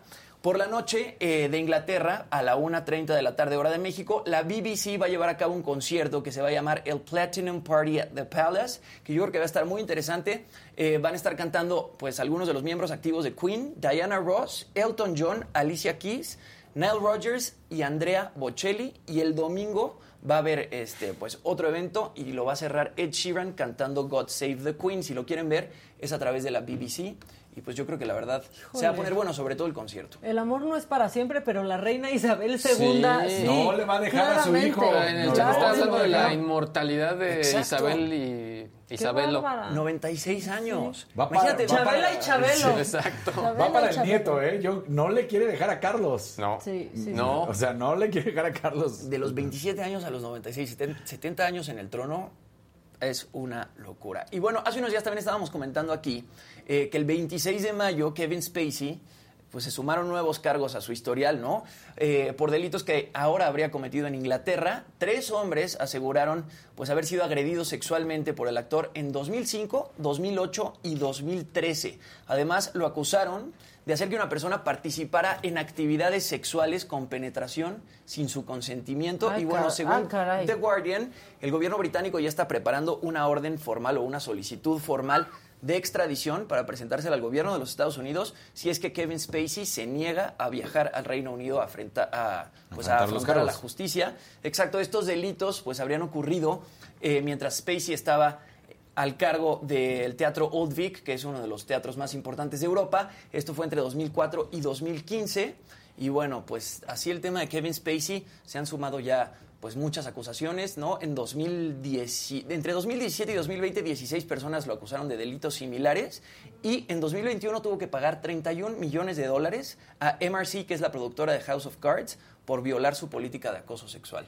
Entonces, en el mejor momento. En el mejor momento. momento se le cayó el Se le cayó la carrera. Andar sí. cometiendo por andar jugándole ahí al No, pues ahí le sacaron todos los trapos. Sí, y un tema de abuso de poder. Y todo empezó por un hombre, ya no era chavo, que cuando tenía 16 años, ¿no? Todo empezó, sí, exacto, no, por un actor que a los 14 años fue al DEPA de Kevin Spacey. Él tenía, pues, este, la intención de que su carrera siguiera funcionando, eh, quería que Kevin Spacey lo ayudara, fue a su departamento, se emborracharon, se dice que, bueno, él dice que se quedó dormido y cuando despertó, pues Kevin Spacey estaba abusando de él. Y, ya de ahí, pero pasó mucho tiempo, ¿no? Pasaron 20 años o algo así para que lo denunciara. Pues eso, pues Kevin Spacey tenía 26, imagínate, y él y lo acusaron cuando en 2017. O sea, pasó una cantidad de tiempo. House of Cards. Exactamente. Sí, sí, sí. Y de ahí salieron muchísimas Iban rumbo a la cuarta temporada. Y ahora salen estas otras tres en el Reino Unido, así que posiblemente lo extraditen. Sí, exacto. Pregunta aquí Lolo Domenge. Maca, de casualidad, ¿sabes si también quitan el ICOS? absolutamente todo. Todo. Absolutamente todo. Pero el Aunque en el ICOS no hay combustión. Exacto. Ese yo no creo que sea considerado vaporizador. vaporizador es más bien este, todos estos que lo que te fumas es, es, un líquido. Pues eso puede ser. Sí, sí, podría, calificar como eso. Es un cigarro electrónico. Ahora, el ICOS huele muy mal, ¿eh? Y a ver, una pregunta. Huele como a cartón quemado. En los restaurantes donde te dan las, las narguiles. Pues no sé. Pero las narguiles combustión con un carbón. Exacto. Bueno, por o sea, no creo que. O sea, eso no entra en el tema de los vapeadores. Tú pregúntame, Casado. Tú pregúntame. Mire, todo lo que se fuma, sí, todo lo que se hace a Jimmy. Jimmy sabe, Jimmy sabe Todo sobre lo que se fuma. Oigan, ¿y saben quién no ha dado información? Digo, macabrón tampoco, ¿no? Pero ahorita, ahorita damos el macabrón, pero es que Luis G.I.G. Es que sus temas están muy interesantes, sí, compañeros. Estás clavadísimo. Clavadísimo. Pero vas, arráncate. vamos a arrancar rápidamente con los trending topics, nada más para hacer un resumen de lo que, bueno, algunos temas que ya hemos tocado. Pero bueno, Huracán Ágata, que obviamente, como ya mencionó Maquita, degradó a tormenta tropical, pero pues obviamente este es el indicador que pues comienza apenas ya la temporada de lluvias. Por otro lado, Blanca Félix, que bueno, no lo mencionamos, Chivas Femenil campeona de la Liga Femenil. Le voy a Chivas Campeona de campeonas. Campeona de campeonas, además. Porque derrotan a Monterrey en el empate a Pero uno. Blanca Félix otra vez atajó penal. Exacto. Bien. Sí. Muy bien por O sea, lo hizo en la final y lo vuelve a hacer en la final de campeón de O- campeones. honestamente, yo creo que estamos todos de acuerdo, pero yo, yo creo que ya me emociona más el fútbol femenil. Sí. O sea, Bueno, estoy pues, emocionado por Blanca Félix y eso que no es ni mi equipo. Mucha más garra y que sería para nada tu equipo, ¿no? Exacto, Porque aparte para de nada. Chivas. Pero Sí. qué, qué gusto. Yo lo escuché en algunas entrevistas a Blanca y. No, qué bien. a todo Felicidades lo que todas se ellas. enfrentan, lo poco que ganan. Todo, todo. ¿no? Juegan por amor, lo que platicábamos. Juegan por Juegan amor. Amor a la por camiseta, amor al deporte. claro. Los otros juegan por amor a los coches, por amor a la las lana. casas, por Sí. amor. Sí, a mil la cosas, verdad. realidad. Pero en fin, también Amber Heard, también ya lo mencionó Jimmy, el juicio de por difamación a- de Johnny Depp y Amber Heard llega a la de- deliberación del jurado. Así que habrá que estar muy, muy Me urge atentos. esa deliberación ya. Sí, eso va a estar urge. bueno. Es que además la manera en que cierra Camila Vázquez, eh, cuando dice, I was, cuando ponen el audio, ¿no? De I was not punching you, I was hitting you, y que dice, imagine if Mr. Depp was saying this to Amber Heard. O sea, es, es brutal, ¿no? Como, como cierra Ahora, yo estaba leyendo que podrían encontrar que Amber Heard presentó pruebas alteradas y ahí ella se metería en un problema completamente diferente Claro. y sí podrían este, Y si procesarla de alguna forma. Exactamente, ahí ¿no? también Hay que tendría que preguntar entrar un fiscal para ver si quieren procesarla por eso. O sea, y, y tendrá que ser como ya un tercero, porque en este ca- caso es son dos particulares que se están enfrentando. En el caso de que, eh, digamos, se acusara obviamente por perjurio, que es obviamente mentir bajo juramento. Lo que le dijo ahí, Vázquez. Exactamente, ahí entre, tendría que entrar un fiscal que sería la autoridad, de- Exacto. bueno, el gobierno eh, contra ella. Ha- Habrá que ver si quieren proceder a, al Y el tema de las pruebas falsas es importante. Presentó muchas fotos editadas y presentaron las dos imágenes, ¿no? Una con edición, la otra sin edición, y se veía pues mucho más. ¿Son las fotos a las que se, golpeada. refiere la, fe- la que se refieren o hay más elementos? No, son esas fotos a las que se refiere. Oigan, y en temas también como de abuso, justo platicaba con, con Jimmy de esta nota antes de entrar al programa, y está muy polémico, y es que una investigadora asegura que su avatar en el metaverso de Facebook, de Meta, ¿Ahora fue qué? agredido sexualmente ¿Es a inicios de mayo. Ay, ¿a poco de sí? hecho, hay una investigación justo de una, de una compañía, bueno, de un centro de investigaciones, del cual ella también forma parte, donde se dice que ya ha habido más de cuatro casos donde se han reportado abusos.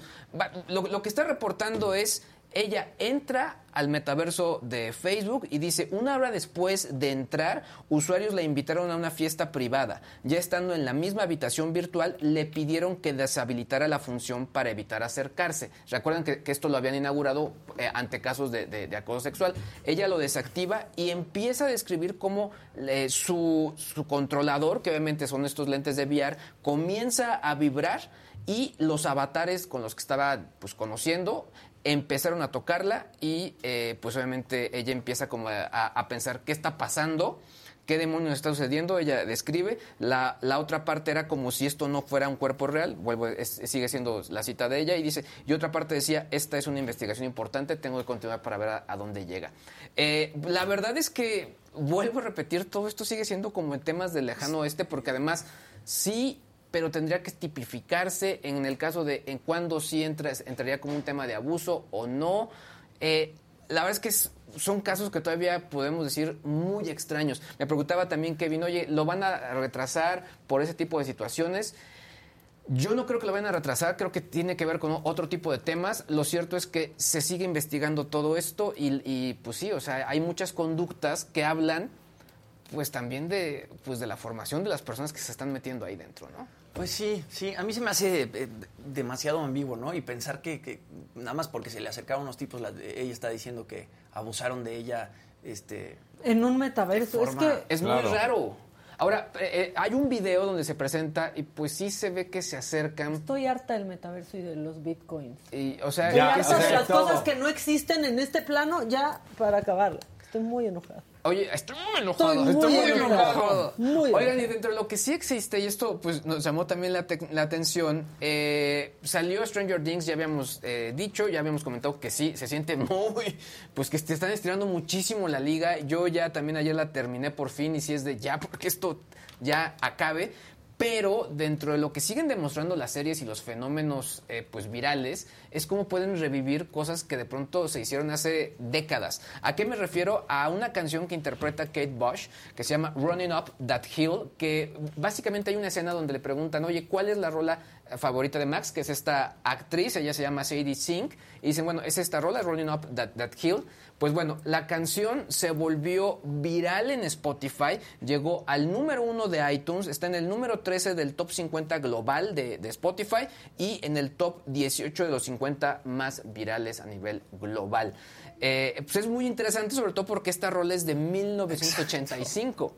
Se grabó en ese entonces, tampoco ni siquiera es como el gran éxito de ese momento. O sea, Yo sí sonó, en el, 85 en algún momento llegó al tercer lugar este, de alguna lista, pero al primer lugar jamás, ¿no? Claro pues llama la atención que tantos años después, por un fenómeno como son las plataformas de streaming, este, pues se haya vuelto tan viral esta rola. Sí, la verdad es que es un, es un momento muy icónico porque aquí sí la rola, no voy a decir nada más para que no me digan Lord Spoiler, hasta que pase una semana les contaré más Siempre se preocupan muchísimo cuando empiezas a contar algo de eso. Más Jimmy. Dicen, no spoilers, no spoilers, no, spoilers. No, nada más lo único que voy a decir es que la rola juega un papel importante en una de las secuencias. Eh, pero en fin, eh, hay que recordar que Stranger Things son dos como, eh, pues eh, le están llamando ellos volúmenes. El segundo volumen comienza el primero de julio. Todavía falta más de un mes para que llegue. Y bueno, por lo pronto, eh, esta serie, pues bueno, eh, nos guste o no nos guste, pues sigue dando de qué hablar. Nos cuadre o no nos cuadre. Al final, creo que es lo que le importa a las plataformas. Alguien está preguntando, ¿me tengo que echar todas las otras temporadas de Stranger Things para echarme la yo cuarta? Yo no he visto una sola. La neta, yo Hay un, Yo la uno y la dos y la dos. Hay un video que yo vi que se, tenía un video que se llama, es, es el, algo, que, algo de los electroalces eh, y este cuate es un resumen de Stranger Things en 20 minutos. Ya hay unos para poderlo ver. extraordinarios. Y ya con eso tienen, honestamente. Eh, y finalmente eh, se cumplen 15 años de la existencia de Google Street View, esta plataforma donde la verdad es que es muy entretenida porque puedes meterte a Google Maps y ves un poco las calles como cómo han estado ahí. Incluso la gente hace algunas semanas estuvo compartiendo que puedes ver cómo ha evolucionado las calles y ver un poco, hacer un poco un viaje en el tiempo. Pero de los datos interesantes que compartieron en el caso de México es que las ciudades más visitadas son la Ciudad de México, Guadalajara y Monterrey. Pero los lugares en México más visitados, el número uno es el Ángel de la Independencia. Que lo que está padrísimo es que los de Google se subieron hasta ¿eh? arriba. Entonces es la imagen que estás viendo. Ah, hasta arriba el del ángel de, independencia. Yo, nunca he subido, pero, yo sé que se puede hacer. El segundo es la Basílica de Guadalupe y tercero son las grutas de Talantongo en Hidalgo. Esta, la, tercera tampoco la vi venir. Es como de, la, la gruta de Talantongo. Todavía Cacahuamilpa pensar. Exactamente. No, Xochimilco, por ejemplo, ¿no? Pero ahí, bueno, son los tres lugares más importantes. Hay que, hay que recordar, la, gente... Pues, la, gente me preguntaba, oye, eh, ¿de qué año son las imágenes? Ahí mismo aparece, por ejemplo, creo que las de Ángel eran de 2018, las de la parte de arriba. Antes de que estuviera sitiado. Exactamente. y las van actualizando cada cierto tiempo. Ahora, es increíble la vista eh, hasta arriba en el ángel. Si subes por toda la columna claramente, entonces vas así. Sí. Pero espectacular. Ahora, ¿eh? de forma global, ¿cuál será el sitio más visitado? Seguramente la Torre Eiffel, ¿no? Puede o las, ser, o las ¿eh? pirámides de, ¿De Egipto. Estaría bueno también. No, el mismo Louvre o el mismo Louvre. También. Pero en fin, ahí ustedes si se quieren meter, ahí lo pueden checar y bueno, también que nos digan cuáles son los lugares que han llegado a visitar. Yo, por ejemplo, yo sí, la, calle donde yo crecí en, mi infancia, sí se parece, entonces ya. Ahí, ¿Qué calle Yo también por ahí paso. En, Guanajuato, en mi pueblo, en San Luis de la Paz, ahí ya aparecía. Así sale. Oye, mucha gente está comentando el tema del abuso en el metaverso, Luis. Dice Miguel Ríos. No la tocan a ella, así que no es acoso. Daniel Estrada dice abuso, jajaja. Ja, ja. En un mundo irreal se escuchan este, pues sí suena bastante extraño. Ahora, dicen que, les, que tuvo la opción de alejarlos, ¿no? Ella desactivó. Eh, ella misma eh, lo desactivó porque le invitan, eh, los compañeros con los que estaba le invitan a desactivarlo, lo hace, empieza como este tema del tocamiento, se escuchan frases lascivas, etcétera, etcétera, etcétera, y ella lo que dice, bueno, estoy en esta investigación, voy a dejar que esto corra. Ya. Es muy raro, es, en serio sí es algo muy, muy raro. a mí también todavía como que no me, no me cabe en la cabeza. Kitsia Lara sí dice, la conducta sí es violatoria, violencia psicológica. Imaginemos que el avatar fuera de un niño, se debe regular. Estamos es un punto, tienen un punto ahí. Pero también, quizás un niño no debería tener su avatar. Es que, exacto, regresamos a, todos lados. Dicen, no, no dijeron talantongo, es tolantongo, este talantodo es en el Tren Maya en la ruta 5, pero bueno, ese, ese es otro, ese es otro. Oigan, ya me están diciendo a nivel global, los, los sitios más visitados o el sitio más visitado a nivel global, el primero son los rascacielos Burj Khalifa, Número dos, Torre Eiffel en, París. Y número tres, el Taj Mahal. Ahora, lo que tienen esas, esas grutas de Tolantongo, que también las conozco, es que son... No qué bárbaro, Casarín. Wow, qué viajado, Casarín. Qué bien tú, ya callaste al del chat que dijo, seguro sí conocen la Torre Eiffel, pero no han subido al Ángel. Es lo que tienen esas grutas, por ejemplo, y donde están las, las famosas alberquitas, son hechas, no son naturales. Son hechizas. Son hechizas. Ah. Pero las grutas de Cacahuamilpa, por ejemplo, son padrísimas. Sí, espectaculares. Y sí sientes que te falta el, aire. ¿eh? Sí, no, no, no, claro que sí. y es mucha mucha humedad. Luego dicen, si estuviera la señora de la casa, sí pelarían al público. Aquí estamos. Estamos leyéndolo. Estamos leyéndolos. Eh, decía, tenemos un colorcito. Ah, si me preguntan que si he visto la serie de Westworld y qué opinan, a mí sí me, está es me, me, costó trabajo Westworld, pero está, está padre porque hablan también como de un universo virtual justo, pero ambientado en el lejano oeste. Sí. Y la gente entra como en un tema turístico también, y hay también robots y personajes. Es, muy futurista Westworld. Acabamos de estar ahí hace poco. Es que nos ponen que les surge que estemos en San Miguel de Allende. Acabamos de ir, pero saben que, a nosotros también nos surge estar en San Miguel de, de Allende. Y eh, también nos surge, bueno, a mí me urge siempre estar en Tijuana, que es mi tierra, y ahí está el Johnny Boy, Jonathan Padilla, anda por allá, este, en Tijuana, Baja California, mi tierra, esa es mi verdadera tierra santa, y nos preparó esta nota sobre el albergue migrante que nos presentaba el día de ayer. Vamos contigo, Johnny Boy. Johnny Boy. El techo y las paredes del oratorio San Juan Bosco al este de Tijuana en Baja California se volvieron el blindaje que salvaguarda más de 70 migrantes y que los protege del peligro, las amenazas, la inseguridad y el miedo que los llevó a pensar en el sueño americano y en abandonar sus hogares por una vida mejor para ellos y su familia. Una desplazada originaria de Michoacán escapó de su casa debido a los golpes y la violencia de la que era víctima su ex esposo la amenazó de muerte por huir y buscar un lugar que le dé paz y un futuro al único hijo que le queda.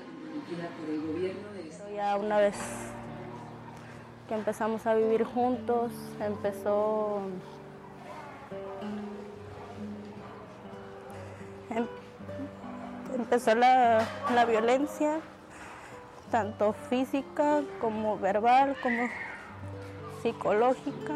De ahí continuaron constantemente tanto agresiones físicas como verbales, como en cuestión de que si algo no le parecía, me escupía la cara, me tiraba los platos de comida a los pies, me humillaba, me golpeaba, me amenazaba que él me va a matar, me va a desaparecer, me ha quitado a mis hijos, me los quita, me los devuelve, me los quita.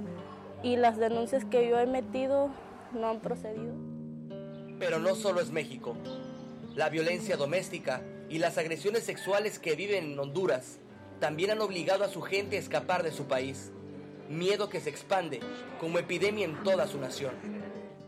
Donde nosotros vivíamos es una zona demasiado peligrosa.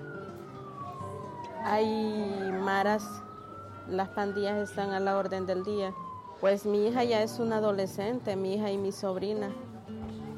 La acosaban la acosaban tanto y bueno, eso hizo que ya pues decidiéramos nosotros salir del país.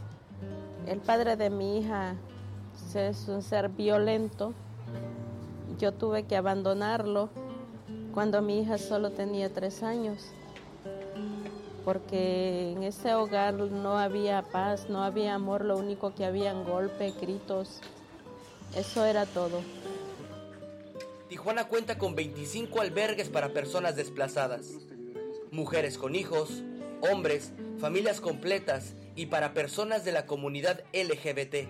Son 5.000 casos en donde la violencia los ha llevado a buscar otros cielos que les dé tranquilidad. Pero el Oratorio San Juan Bosco, con ayuda del gobierno municipal, abrió una puerta que les apoya y les ofrece servicios para hacerlos sentir como si estuvieran en casa. Ha dado la oportunidad pues también de que las personas estén en un ambiente seguro, porque no solo son migrantes, sino también son refugiados, personas que vienen huyendo y que, que quieren sentirse seguras. Entonces, afortunadamente, contamos con, eh, pues, con la seguridad y eso ha apoyado que las personas también aquí se sientan seguras. La atención que reciben los migrantes en este albergue les ha dado un respiro y una esperanza para cumplir su sueño americano o simplemente tener una nueva oportunidad de vida. Para me lo dijo Adela, Jonathan Padilla. Ahí está. Jonathan, Padilla, Jonathan Padilla es este, híjole, nuestro reporterito. es grande, Johnny Boy. La voz joven de la información. La voz joven. Y ya, miren, ya está en Tijuana, ya lleva más viajes que nosotros este año. Claro. El Jonathan, la verdad, una gran adquisición. El Jonathan, aquí dice George Israel, bien por el Jonah. Eh, dejen que el team hable, no sean figurosos. Miren, ya relájense muchísimo. Si les gusta el programa, dejen su like. Si no, también. Pero relájense, es martes, no se hagan daño. Si no les gusta, no lo vean. no se hagan Es martes de mentadas. Es martes de mentadas. Martes de mentadas. Ok, una ronda de mentadas. Venga. A ver, si quieren, háblenos también a nuestro WhatsApp y miéntenla a quien sea y si es a nosotros, pues viene. Aquí las, las recibimos. Oye, ¿a quién le quieres mentar la madre? Pues yo sí le quiero mentar la madre de pronto a la gente que es muy hater en redes sociales. Y Porque de pronto uno pues se expone, ¿no? Y nuestro trabajo es exponernos en redes sociales y eh, que a uno le estén tirando tanto de repente pues no, no se siente tan bonito, eh, ya sea por Twitter, por Instagram, por Facebook o por donde sea. Creo que pues, sí hay que cuidar un poco nuestro lenguaje en redes sociales y ser empáticos con las demás personas, porque yo no creo que a ustedes les gustaría eh, que les hicieran eso. Pero mételes la madre, güey. Y chinguen eso. Pero vean qué dulce y bonito lo hizo. Saben que díganos lo que quieran. Algún día va a haber alguien que va a tener los huevos de decirles lo mismo cuando ustedes no están intentando, no, cuando esas personas no están intentando absolutamente nada. La policía del karma se encargará. Karma, karma police. ¿Tú a quién le mientas la madre? Al arbitraje mexicano. es una porquería. Qué mierda de arbitraje y es molesto que eso pase siempre. Y mal dirigidos además, ¿eh? Muy bien, ahí está la mentada de que chingue su madre. Muy bien, mentada de madre Luis que dije tú con esa cara angelical, con esa sonrisa de niño bueno, porque la gente te ve y dice, ese Luis es tan lindo y si supieran que es el que nos mete unos descolones. Oigan, no, a las enfermedades nuevas, ya, estamos hartos de este fin del mundo que ha durado, o sea, por favor, ya, que esto termine, ya, sí. chinguen su madre. Ok, yo ya, ya la tengo. ¿Maquita? ¿Saben ¿Ya qué? te inspiraste? Ya la tengo. No, no, no, no, no. Yo sí quiero que se vaya la viruela del mono a rechingar a su madre en este momento. No podemos con más paranoia. no podemos con más miedo. Ya no podemos de alcohol en las manos. Ya no, podemos de alcohol para soportar esto. La viruela del mono que se vaya a la chingada. Miren, cinco minutos de leperadas están diciendo, este... ya cambia de look. No, Lucy, cambia tú de look. Cuando yo quiero cambiar de look, cambio de look. ¿Saben qué? A la chingada los que me dicen cómo ponerme. Porque también a Jimmy, que ya se le ve el pelo de otro Sí, que si el Botox, que si no el Botox, son mis arrugas. Cada quien sus arrugas, cada quien sus cubas. y no me he puesto Botox, porque estaban diciendo, ya no te funciona el Botox de Javi Derma. No, es que no me funciona el Botox de Javi Derma, nada más no me he puesto Botox. Igual ya me voy a dar un retoquito pronto, pero cuando se me antoja. Pero si no quieres, no, y si quieres, sí, cuando ya. yo quiera. Miren, Como a ver, nos están hablando. No controles. No controlen, cada quien. No les gusta el pelo de colorado, no se lo Exacto. Edith, no estoy enojada. Pues. ¿Cómo estás? Hola, mamáquita, ¿cómo estás? Muy bien, Edith. ¿Tú, quieres mandarle una mentada a alguien? Sí. ¿A quién? Mira, estoy súper de acuerdo contigo. Hoy me peleé con un pinche tránsito. No entiendo por qué no respetan los semáforos y para qué se ponen. Fue lo que dijiste la otra semana y estoy de acuerdo contigo. Los tránsitos nos odian y no quieren que lleguemos a tiempo a nuestros trabajos. ¿Cierto o falso? Ya Cierto. Sé. Y quiero mandar otra mentada de madre al Anthony que anda en el chat fregando y fregando. Que ya se calle. Si no, le gusta el programa, que se le vaya. No, de hecho, ¿sabes qué? Que han sido buenos, tan buenos sus comentarios que ya lo vamos a tener aquí de productor mañana. ya él va a hacer el programa mañana. Es el nuevo Kevin. Oye, Edith, muchas gracias por llamarnos. Este, y pues sí. Saludos a todos. Tienes razón. Te mandamos un abrazo. Igualmente los queremos, bye. Igual, bye. Bueno, pues que sigan las mentadas, martes de mentadas. Vengan esas mentadas de madre. Queen Jackie dice, estoy contigo, Maca, nacimos libres. Eso, Maquita, este... Lucy dice, yo te mando a ti una mentada, Maca, por Meca. Muy bien, muy original. También muy original. Fíjate que no se le había ocurrido a nadie. Este, Mike Wiseman dice, este, ay, ya se me fue porque el chat está relax, banda. El día es hermoso y ustedes también. O tal vez no. Tal vez no son hermosos y por eso están amargados hoy. No lo sabemos. Exacto. Tenemos otra llamada. Dejen su like y demuéstrenos que no Buenos días, ¿a quién le mientas la madre? A todos aquellos los que maltratan a los animales. Eso, sí, se merecen una mentadota de madre. ¿Cómo te llamas? Una mentada de madre, Alaine Jiménez de acá de Morelia, Maca. Saludos. Muchas gracias y ya está, pues ya está tu mentada de madre y la apoyamos. Bye. Saludos, bye. Bye. Ay, nos está hablando Chica Abón, así, así se llama. Chica Abón, ¿tú a quién le mientas la madre? Chica Abón. ¿Y por qué a mí? Le miento la madre. ¿A quién? ¿A quién? ¿A quién? Sin miedo. Sin, sin miedo al éxito. Deja de escuchar el regreso. Ya se le cortó a la chica Bon. Este, a ver. Chicabón. Chicabón, la chicabón, espérate. A ver, ya, ¿quién habla ahora? No, no soy la chica Bon. ¿Quién eres? Soy Edith Martínez. Pura Edith nos Hola, anda hablando. Edith. ¿Tú a quién le mientas la madre, Edith? Al presidente. Híjole, híjole. Vete a la Oye, fila. Que nos quieran decir qué hacer y qué fumar y qué no fumar. Pues sí, ni que fuéramos sus hijos. ¿Qué se fuman ellos? Sí, que también, oye. Bueno, muy bien. Pasada tu mentada de madre. Muchas gracias, Edith. Gracias, Maquita, bye. Oye, también Bye. igual que Edith, Ana Rivas, mentada para el Se presidente. desataron las Ya mentadas están. para el presidente. Hola, aquí, ¿tú a quién le mientas la madre? Este es un servicio a la comunidad. O sea, esto los va a hacer. Meter la madre a este gobierno que nos tiene muriendo de hambre. Pues ya está pasada tu mentada de madre. Tu mentada de hambre. Sí, sí, sí. Sí, pero a este gobierno que de veras que nos tiene en la miseria completa desde medicamentos y alimentos.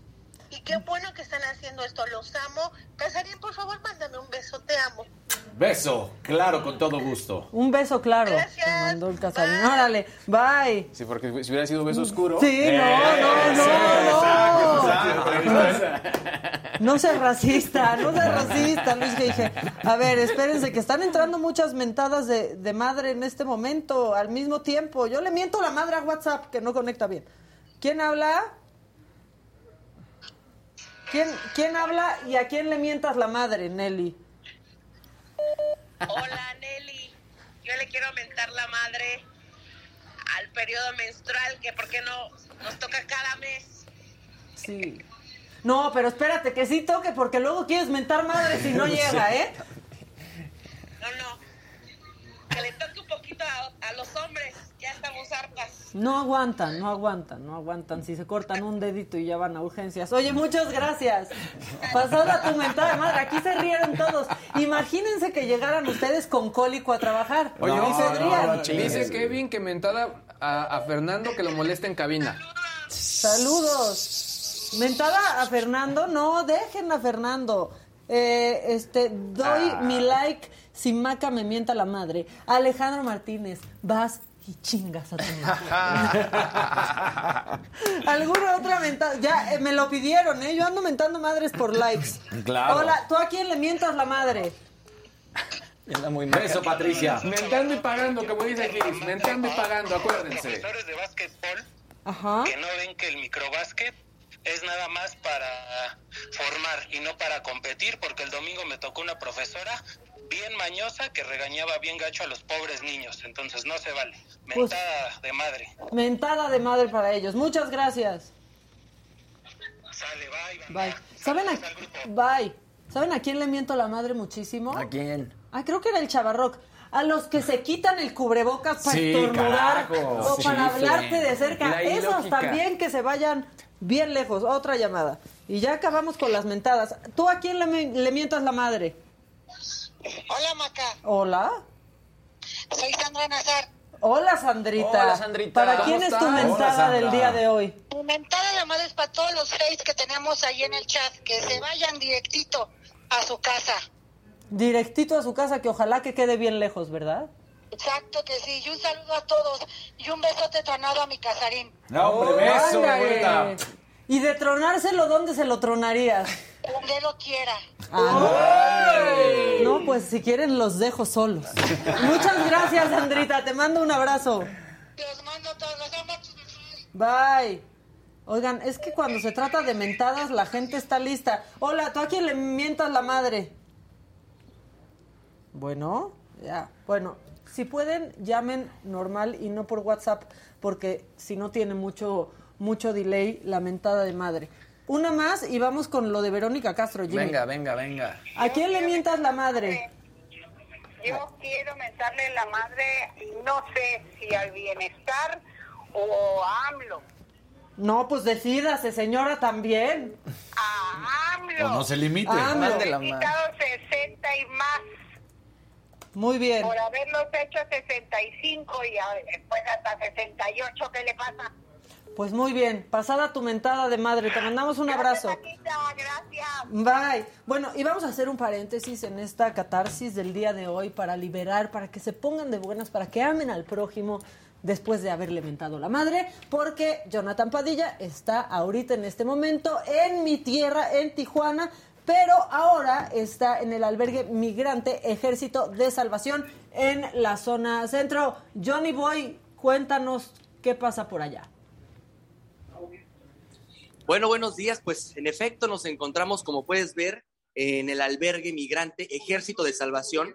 Aquí son puros hombres los que duermen, los que descansan, para posteriormente pues incluirse a sus labores, trabajar y pues generar un ingreso para poder subsistir, aquí en, en este lugar.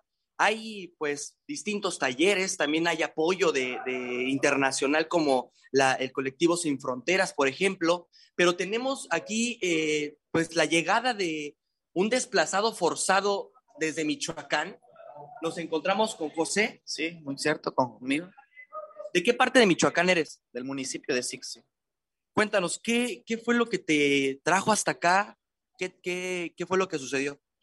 Lo que pasa que yo me dedico a la música y en Michoacán está sufriendo mucho por la pelea de los cárteles y llegaron a, a querer extorsionarnos, a pedirnos dinero, ya que nosotros transitamos en la noche este, de cualquier evento así y eso fue lo que nos hizo abandonar todo allá por muchas amenazas que nos llegaron de diferentes personas del crimen organizado. ¿Tuviste acercamiento con las autoridades de Michoacán para platicarles tu caso? Sí, pero las autoridades son cosas que no pueden cubrir, que le dan larga solamente a uno y uno teme por su vida y es mejor salir del lugar. De hecho, traes unas fotografías, ¿no? Que me habías mostrado, si las quieres mostrar a la cámara, de, cómo las autoridades igual están involucradas en, pues, en la delincuencia organizada y que son las pruebas que José trae aquí al albergue para pedir asilo y, y si es la oportunidad poder pues pasar a- al otro lado, a Estados Unidos, por pues el sueño americano y una tranquilidad que buscan la mayoría de las personas desplazadas, eh, pues una mejor vida y una oportunidad que les están brindando aquí en Ejército de Salvación. Pero como, como lo vemos, eh, el, el problema no solo es también en México, sino en Centroamérica también se vive una situación complicada que los ha llevado a tener que emigrar a unos lugares donde haya pues una mejor atención. Y nos encontramos con Carlos, ¿verdad? Carlos, ¿De dónde eres, Carlos? de Colombia. ¿Qué parte de Colombia? Yo soy de, de Manizales. Cuéntanos, ¿qué fue lo que te hizo venir hasta acá, hasta pues el norte de México? Eh, lo mismo, también la violencia. Me hicieron dejar lo que tenía las Fuerzas Armadas ilegales, la, la finca. eh, me vine hacia Bogotá, tuve negocio en Bogotá, lo mismo. Eh, mucha amenaza, mucha Entonces me hicieron también, entonces decidí venirme hacia acá a ver si puedo pasar y tener una mejor calidad de vida allá y más tranquilidad. ¿Cómo, cómo te sentiste al llegar aquí? ¿Qué, qué, qué fue lo primero que recibiste? Eh, ¿Te sentiste cómodo? En el momento no. No porque, digamos, uno viene de donde uno vive su vida diferente. Y llegué aquí, yo estuve en migración de los Estados Unidos. Ya ya me mandaron aquí con el MPP y ya en el momento me sentí muy triste, pero ya me fui acoplando y ya más tranquilo. Bueno, Maca, pues ese es uno de, los, de los casos que, que, tenemos aquí, pero evidentemente las autoridades siempre tienen una atención fija en estos lugares como, como podemos, y, y aquí está con nosotros Enrique Lucero, que es el, el coordinador estatal, digamos, migrante de, en Tijuana. Cuéntanos, este acercamiento, hoy vienen dos personas nuevas que buscan asilo. Eh, ¿Cuál es el protocolo a seguir cuando las personas llegan por primera vez y buscan una ayuda de, parte de ustedes? Sí, mira, los migrantes tanto, o refugiados, tanto nacionales, extranjeros, todos los días llegan aquí a la garita por, la cercanía que estamos en Estados Unidos. Eh, normalmente o llegan a nuestras oficinas, ahí Palacio Municipal, primer piso, o llegan a un albergue como ese que ya lo tienen ubicado. Hay que recordar que el albergue Ejército Salvación es de los pioneros aquí en la ciudad. y además es una organización internacionalmente conocida y llegan muchos directamente. Eh, otros llegan a la garita y ahí se quedan eh, esperando que los reciban. Nos acercamos a esas personas a ofrecerles albergues de acuerdo al contexto en lo que vienen. E, este albergue solamente recibe a hombres solos y cuando vienen familias, pues les buscamos un albergue donde puedan estar todos juntos. Eh, después de allí, pues se le da un seguimiento a la persona, si quiere eh, permanecer en nuestra ciudad, eh, buscar oportunidades de empleo, educativas, o si quiere nada más estar de tránsito para ingresar a Estados Unidos, pues se le brinda toda la asesoría legal sobre los procesos de asilo en Estados Unidos.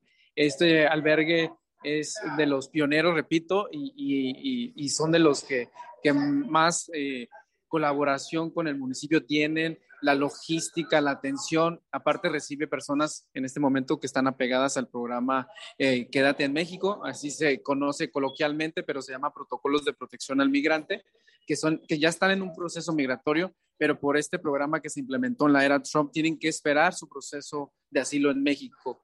También hay personas retornadas desde Estados Unidos, hay personas que van llegando, como los que acabamos de, de ver ahorita de Michoacán, eh, ese es el contexto que, se maneja en este albergue. Bueno, Maca, pues ahí está.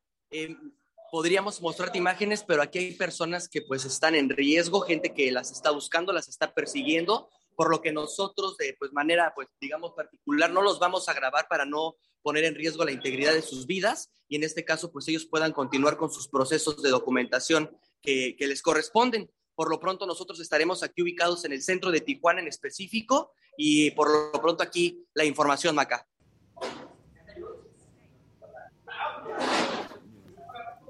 Ay, ya está. Avísenme. Avísenme. Ya, estás grabando. Oigan, estaba, es que justo estaba leyendo que ya le dan hasta recomendaciones este, gastronómicas. A Jonathan dice Javier Alamillo eh, que vaya a comer langosta a Puerto Nuevo y al restaurante Caesars, donde se creó la famosa ensalada César en mi tierra. Es tijuanense, ¿va a ir? Va a ir, va a ir, está yendo a todo, pero la verdad es que este tema eh, a mí me parece importantísimo hoy más que nunca. Y este se le había quedado, se le había quedado a Jimmy una nota porque se nos hizo viral Verónica Castro el fin de semana Híjole, porque se nos pasó de Photoshop. Se nos pasó de Photoshop, se nos pasó de, de filtro. ¿va? Sí, yo no sé ustedes qué tanto usen este, los filtros en redes sociales, pero bueno, a Verónica Castro se le pasó un poquito la mano y más porque pues quedó exhibida, ¿no? Porque va a visitar al Güero Castro por su cumpleaños. El Güero Castro publica esta fotografía primero y después, pues. pues esa la publicó el hermano. Exacto, esa la publicó el hermano y después Vero Castro publica la misma foto, pero con ese retoque que bueno, pues sí le quita en él se ve completo No, véanlo a él, parece modelo. Ve la nariz, ve la nariz de él. Ve, la, ve la nariz, la, nariz. Exactamente. la barba. le quita canas. No, por favor, póngalo otra vez, póngalo otra vez. Es que. Por favor. La nariz de él es donde dices, no. refleja perfecto. O sea, el hermano la sube y le valió madre, ¿no? Claro.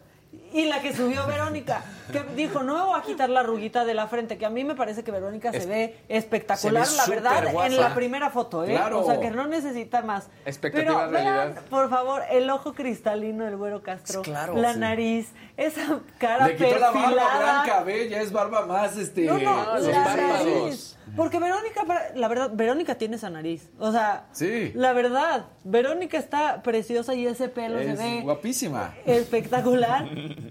Pero explíquenme al güero Hasta Castro. le cambió los colores o sea, Angélica Rivera quiere regresar con él en esa foto. tiene menos canas en la retocada. Sí. Sí, claro, tiene menos canas, pero te digo, además ve los ojos de, de Vero.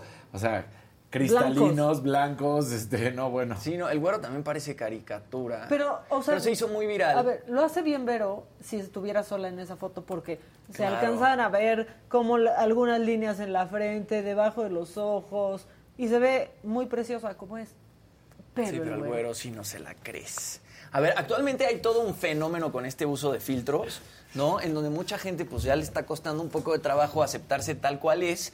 De hecho, hay médicos que ya han bautizado este fenómeno como Snapchat Dysmorphia y según la Universidad de Boston, estos filtros, bueno, están distorsionando cada vez más la línea entre la realidad y la fantasía y hay jóvenes que acuden con el cirujano plástico a enseñarles fotos de ellos o de ellas filtradas. En Japón fue muy famoso que los llegaban con los cirujanos porque decían quiero estar como la del avatar.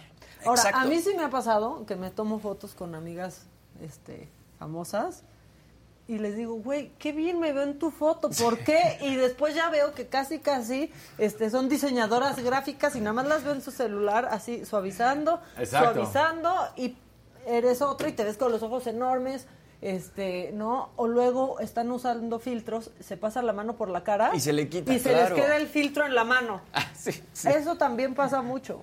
Bueno, hay quienes se, ponen cuadritos, ya sabes, se suben el busto, hacen todo eso también, porque como dices, las, las aplicaciones estas que dices, pues acéptate como eres, ¿no? O sea, ¿cuál es la necesidad? Pero... No, y de repente en TikTok, tú ya abres TikTok, ¿no? Y te estás tomando una selfie y ahí te dice, o sea, y le puedes mover, a ver cuánto más blanco quieres tener los dientes, cuánto más respingada quieres tener la nariz, cuántos más este, anchos quieres tener los labios. Entonces, pues sí, ahí como que la línea entre la la ficción y la realidad sí se está desdibujando mucho. Por ejemplo, un estudio realizado a 500 mujeres entre 10 y 17 años reveló que el 23% pensaba que no se veía lo suficientemente bien, mientras que el otro 20% sentía decepción por no verse así en la vida real. Y yo creo que es un tema que también afecta mucho a la juventud, ¿no? De repente estar viendo pues a todas estas modelos y a toda esta gente famosa, este filtrada en Instagram, pues sí hace que las niñas desde chiquitas quieran este cambiar su aspecto físico, lo cual yo creo que está fatal. Claro. Pero bueno. A ver, y luego llegan a la cita que hicieron por medio de Tinder. Exacto.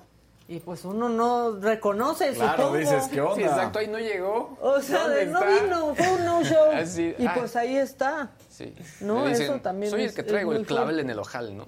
Exactamente. Exacto, güey. Este, que dicen, Dice, la se ve súper como es. La, la verdad es que es que sí, ella lo ha hecho muy bien, con el pelo con y cuando se dejó las sí, se dejó las canas, se, ve tardó en dejar las canas. Sí, se tardó, en las canas. El güero fue el que pues la balconeó con eso de los filtros. Pues sí, ella, se, ella, ella se balconeó así sola porque el güero ya la había subido, dijiste. Exactamente. Ah, bueno, sí, sí, sí, sí. O sea, si el güero ya la había subido. Sí, la subió porque le valió más. Porque, hombre. Ella, yo creo que no sé, más bien, ella no se había dado cuenta que el güero la había subido y de repente la sube filtrada y pues todo el mundo dijo, no, Lo que es fijarte solo en cómo sales tú en la foto, porque era evidente que el filtro agarró la cara del güero. Y, y como que Verónica le valió madre si no vio. Este, sí, al güero dijo. Sí. Sí, porque lo pudo haber recortado. Ajá. Así, exacto. subes la misma foto, pero la recortas y ya más sales tú. Dice Ar19 que ya anda de hater otra vez. Mica, mejor ni hables porque el Botox es tu filtro. No es mi filtro. El Botox es mi pastor. Fíjate. y nada me fíjate, faltará. Fíjate. Y ponte.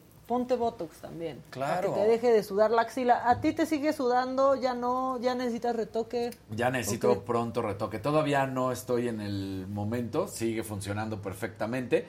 Pero ya empiezo a sentir como que muy acalorado, por decir así, la Sí, zona de la axila. la- la gota gorda, la Exacto. gota gorda. Ya, ya, ya empiezo. Entonces creo que ya me toca retoque, porque dijo Javi que en los primeros años son cada seis meses, los primeros dos años, y ya después una vez al año. Entonces Ah. ya, ya estoy cerca de cuándo fue. Oye, dicen que el, el güero Castro retocado se parece a Jimmy en 20 años. Pudiera ser. No, ya vino su tío, es el futuro de el Sí, futuro ya Jimmy. vimos cómo se va a ver, cómo se va a ver Jimmy en el futuro. Oigan, no, y el Botox, este, para la gente con migraña, también Ayuda resulta también. muy bueno. ¿eh? Sí, O sea, la verdad es que sí. verdad, La verdad. Bueno, algo más que tengan, compañeros. Pues eh, no, en este momento nada más estar muy atentos a los rumores porque, bueno, ya viene el, el, eh, el evento de desarrolladores de Apple, entonces se habla de muchas cosas, se habla que incluso van a lanzar un nuevo sistema operativo para gafas, que eso sería pues una buena noticia para los fanáticos de Apple y sobre todo que ya estarían normalizando la llegada de los lentes inteligentes al mundo, así que hay que estar atentos. Claro, y también estar atentos pues al caso de Amber Heard y Johnny Depp, ¿no? Que igual Ya hoy dan el veredicto final. Hoy, o exacto. el día de mañana, pero aquí los estaremos que- informando en cuanto sepamos Se quién me hace ganó. que va a ser para mañana. Sí. A mí también. Yo y también, un tema sí. aprovechando que tuvimos hoy, que no es de pediatría exclusivamente, pero ¿se acuerdan que decían que ya el COVID ya se había acabado? Bueno, pues la selección nacional presentó cuatro casos de COVID, cinco casos de COVID, uno específico de un futbolista, entonces dices, ahorita que fueron convocados. Pues qué bueno. siguen- Resultados positivos Resultados en año mundialista. Muy bien. Exacto, vi que lo Muy bien. Sí, entonces, pero ahí está la situación para que vean que sí usen el cubrebocas. Yo no sé ustedes, pero yo, en- o sea, de amigos cercanos, tres casos muy cercanos de gente positiva. Yo Sí. solo viruela del mono. No, no es Ah. cierto, no es cierto, no es cierto. Este, yo no, yo casos positivos ahorita por suerte, por suerte no. Yo pero ahorita ahora, tampoco. Ahora que viajé de pronto un día me empecé a sentir agripada y dije, no puede ser, no vaya no, siendo, no, pero no. no. no, no, no, estoy negativa. Eh, Maca, recomienda quién te pone el Botox. Bueno, aquí nos lo suministra Javier Derma, yo también veo a Andrés Bello, que lo pueden buscar, que es un gran cirujano y hace maravillas. Eh, Carla Pena dice, ya di mi like. ¿Cómo que Botox en las axilas? Sí, para que no le sude aquí al compañero la bisagra. Eso salió Este, hasta el aire. Sí, se lo inyectaron al aire, ¿verdad? Sí. Que traías una playerita cortó y la te la playera, me cortó la playera, no Javi, se, y quiso, dijo- no se quiso encuerar. Sí. Ah, sí, es cierto. Todo por no rating, enseñar la Casarín. chichi como Mancera cuando se vacunó. Este, ¿qué, qué, qué opinan si Macabrón? Claro. Yo creo que nos hace falta macabro. Macabrón, sí hace falta, fíjense, que casi, casi se me olvida a mí el macabrón, pero casi se me olvida hasta mandarlo, inclusive. Pero vámonos con lo macabrón, Lo porque macabrian. nosotros seguimos. Ya, miren, queda poco.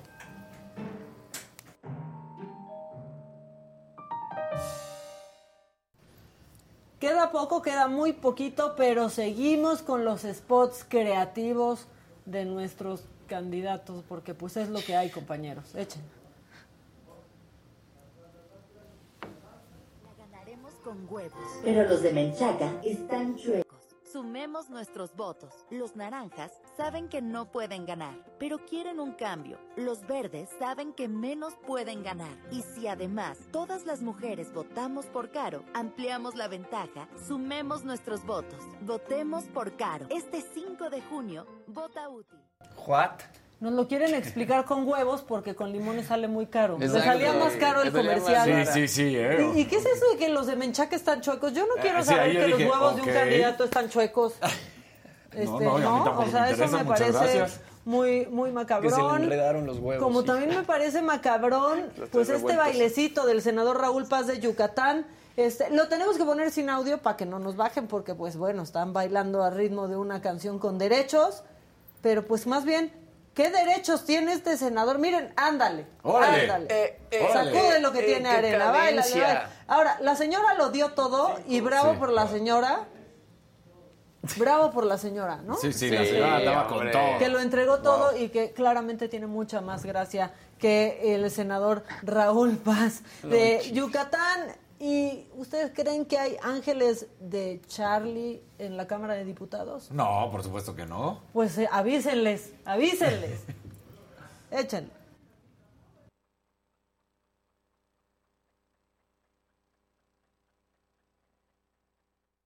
así, o sea, ya me están haciendo querer regresar las mentadas de madre, por favor, no, no, no, sean así. Y luego esto se nos hizo viral porque, pues, en un meeting en Hidalgo, al parecer, a Ricardo Monreal le estaban gritando traidor y si escuchan bien, parece que hasta afuera le gritan, así como que llegó el chacal de don Francisco y lo saca. Vean. ¡Hidalgo! ¡Hidalgo!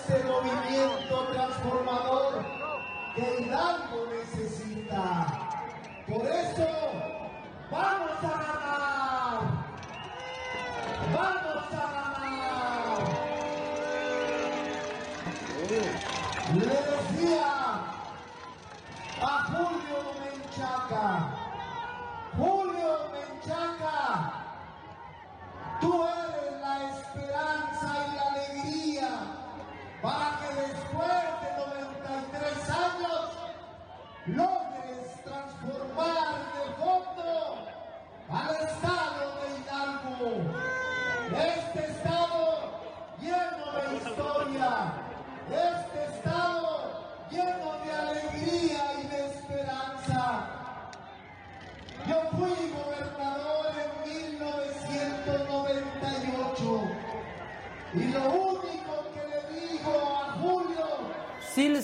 Fuera y sí se escucha ahí el, el traidor. Los chiflidos, sí, todo. la verdad sí. Y ya para cerrar una joyita macabrona, este, creo que es la verdad una, una joya. Ay, ah, caray. Eh, Ay, caray, eh, ¿qué pasó? Bueno, la Sedena subió un comunicado para informar, ¿no? Que se había asegurado fentanilo, heroína, cartuchos y un arma de fuego en Baja California, pero pues lo que todos vimos fue su Photoshop.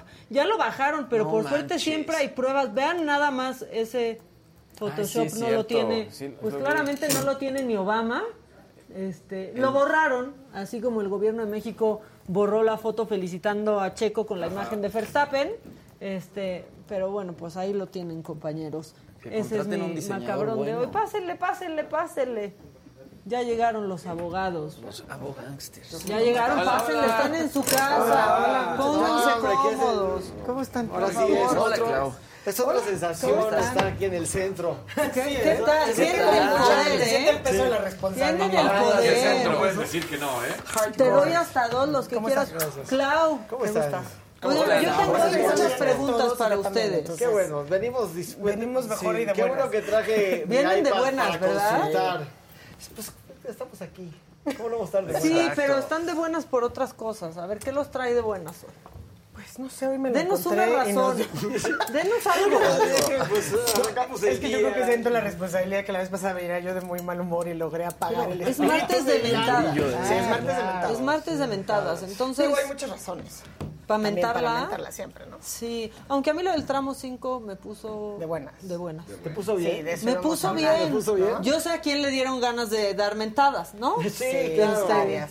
Y de sacar Maldita amparos. legalidad, ¿no? Maldita, legalidad, ley. legalidad. Maldita Además, ley. cuando escuchas el discurso es, vamos a buscar otras formas. Ay, güey. ¿cómo Porque, que pero es que ya las han intentado. Sí, sí, o sea, sí. acuérdate que la verdad es que esto que, que dicen del tramo 5 que está muy interesante porque es la primera suspensión definitiva. Y obviamente son de las cosas que ponen a nuestro presidente contra las Claro. cuerdas, por no Y decir de muy mal cosa, y de muy mal humor, ¿no? Él sí está en martes de mentadas. Está 100%. muy enojado. Y algo parecido le pasó, acuérdense, a inicios de sexenio con el aeropuerto. O sea, como que empieza, ¿no? Primero suspensiones provisionales. Venían re bien las suspensiones. Venían muy bien y ahí fue cuando él empezó a tener otras ideas, como bien dices. La primera en ese momento fue, eh, pues, inventar una clasificación del suelo y decir, estos terrenos son parte, digamos, de lo que le corresponde a áreas estratégicas de la, de la nación. Y entonces, por ser áreas estratégicas, vamos a presentar un escrito de que es una nueva clasificación y entonces el juez lo estudió y revocó suspensiones. Entonces, Ah, eh, desde aquí para acá se le han ocurrido una serie de cosas, incluido el famoso decretazo, que se acuerdan que es todas las obras de infraestructura, los permisos después. No, O sea, en lugar de que sean antes. No, mira, tú empiezas, tú empiezas sobre la marcha. Y si se te cae el tren, si se te inunda la obra. trata? ¿De terminar la obra o de hacer las cosas bien? ¿Qué queremos? ¿Qué terminar la obra. Que yo creo que, bueno, primero, obviamente, pues no lo vio venir porque habían avanzado ciertas áreas del, tren, ¿no? Se fijan como que iba, digamos, avanzado. Llega esta cuestión de la modificación del famoso tramo 5 en general. Y esto hay que decirlo, o sea, hay como una... ¿Cuánto le mandé una lista hace rato a Ailan? Son ocho amparos más o menos. En ese instante lo y, más, y los que se puedan acumular, ¿no? De esos ocho amparos hay cuando menos cinco suspensiones provisionales concedidas. Y esta es la primera suspensión definitiva. definitiva. ¿Qué quiere decir eso? Para que no nos metamos en materia del amparo, ¿no? No es tan que definitiva. esta suspensión, no, no es tan definitiva. Es que definitiva sí suena a que se canceló. ya no hay salida. ¿Qué, qué, poco claro es el lenguaje jurídico? Exacto. ¿Quién vamos a explicar? Es definitivo mientras que no es definitivo. Pero no, exacto. Es definitivo mientras se resuelve, resuelve el fondo del amparo, ¿no?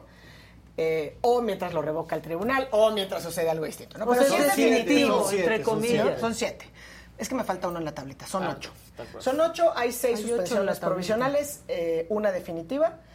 Tres de las suspensiones provisionales ya fueron revisadas por un tribunal colegiado y ya las confirmó. Entonces, eso son buenas noticias, digamos, para quienes estamos del lado de la impugnación del tramo 5, porque justamente lo que quiere decir es, ah, el tribunal ya revisó lo que hizo el juez y consideró que tiene razón, ¿no? Que las razones que llevaron al juez para sustentar su determinación de hay que parar estas obras porque no hay manifestación de impacto ambiental, porque no se han estado hechos los estudios del suelo, porque toda, porque no sé, porque se afecta el equilibrio de lo que es de ecosistemas, etcétera, las palomeó el tribunal colegiado. Entonces, eso nos permite pensar que esta que es definitiva, cuando llegue al tribunal colegiado, pues también la debería de palomear, ¿no?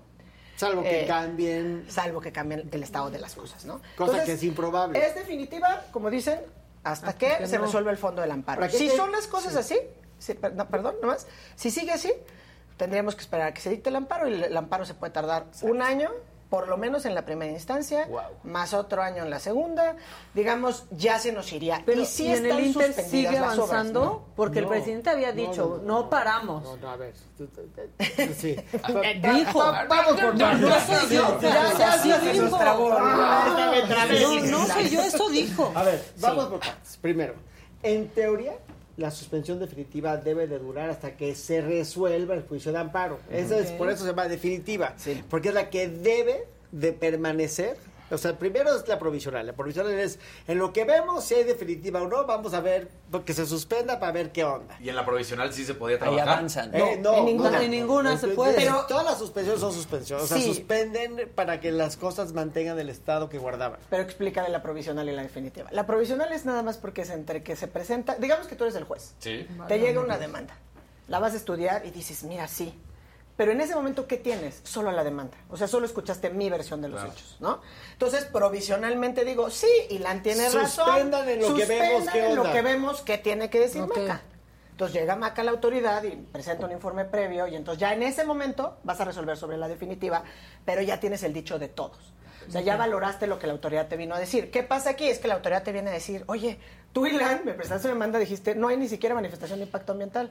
Y la autoridad vino y te dijo, es que ya la presenté, espérame tantito, no, aguántame que llega. No la tengo, pero ya la presenté. Bueno, pues vamos viendo mientras yo concedo la suspensión. Digamos, eso dicho muy coloquialmente, ¿no? Que creo que ayuda, porque la provisional por eso es dura de que desde el momento que la conceden hasta que el juez resuelve sobre la definitiva. Esa, es la, provisional. Esa, es la provisional. Y la definitiva, como, como decía Ilan, es desde que se concede, o sea, desde ayer, sulte plenos efectos esa suspensión, hasta que el juez resuelva en definitiva el juicio de amparo. En principio, en principio. Eso puede cambiar porque con otra prueba llegas y inicias un incidente de modificación de suspensión. ¿Qué sucede? O sea, no, sí llega a pasar. Pero, en, o sea, para ser muy simplistas, por lo general, la, la definitiva tiende a durar, salvo en ciertas excepciones, hasta que se resuelve el amparo de fondo. Sí, el tiempo que dura el juicio. El tiempo que dura el juicio. ¿Y el juicio lo estamos viendo de uno a dos años? Fácil. Es que es bueno, si siguieras lo que... Pues sí le dan la torre. Sí, sí claro. Sí, la no estaría. Ahora, es un tramo, ¿no? Es el tramo sur. Incluso del propio tramo 5, esta suspensión se refiere al tramo sur del tramo 5, que es este trazo que va de Quintana Roo a Tulum.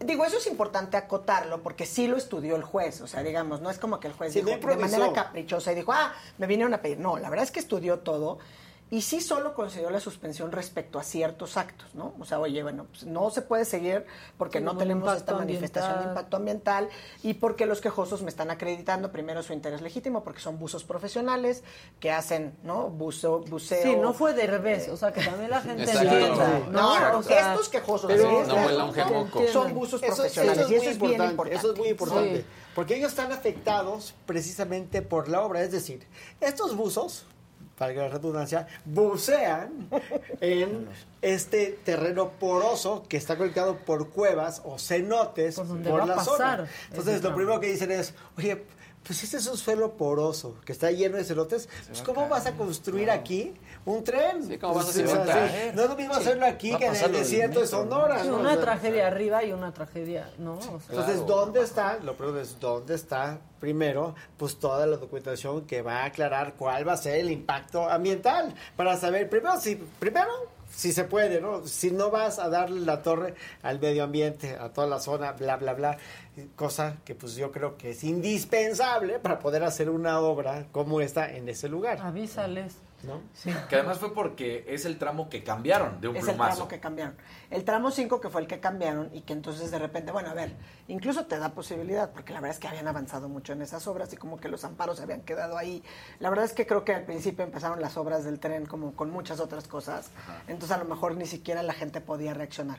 Cuando se da este cambio de trazo, efectivamente, se descubre que se afecta todo un sistema de cuevas subterráneas que conectan entre cenotes, cuevas, otros cenotes, que efectivamente, como dice Ilan, no solamente es que el, suelo es poroso y que no hay ni siquiera, además de la manifestación de impacto ambiental, ¿no? que tiene que ver con la afectación al, ecosistema o a los ecosistemas, porque son muchos, tampoco se presentan, digamos, eh, permisos o estudios del suelo, ¿no? digamos, geológicos, donde digas, esto va a determinar, va a aguantar el paso de un tren de pasajeros, ¿no? de turismo con carga, como decías tú, el ejemplo lo primero que se tendría que hacer, de la línea 12 del metro. Sí, hace esta mañana escuchaba una entrevista que le hacían a, a, Gema Santana, que, que está también muy activa en este tema de la defensa, obviamente, del medio ambiente.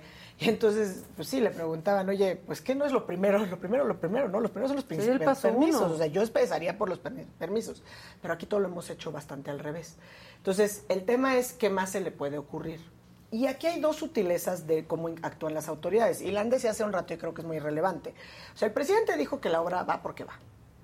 Eso pone, me parece que en una situación muy complicada a las autoridades. O sea, las autoridades administrativas, digo, más allá de él, aunque dependan de él. ¿Por qué? Porque están obligadas por la ley, están obligadas a cumplir la suspensión están obligadas pues a cumplir con lo que establece la ley del equilibrio ecológico, ¿no? o sea, todas estas legislaciones que son aplicables a la materia. Entonces, los pone en una situación muy complicada. Y hay una cuestión de quién está a cargo de la construcción de cada cosa. Entonces, vamos a toparnos con problemas en la parte que toque a los permisos, por ejemplo, que están a cargo de Sedena. ¿No? Entonces, digamos, esto seguramente va a seguir dando la nota porque es previsible que en próximas fechas, la semana que entra, hay como tres, cuatro audiencias incidentales de los otros amparos. Y va a seguir dando la nota. Y seguramente.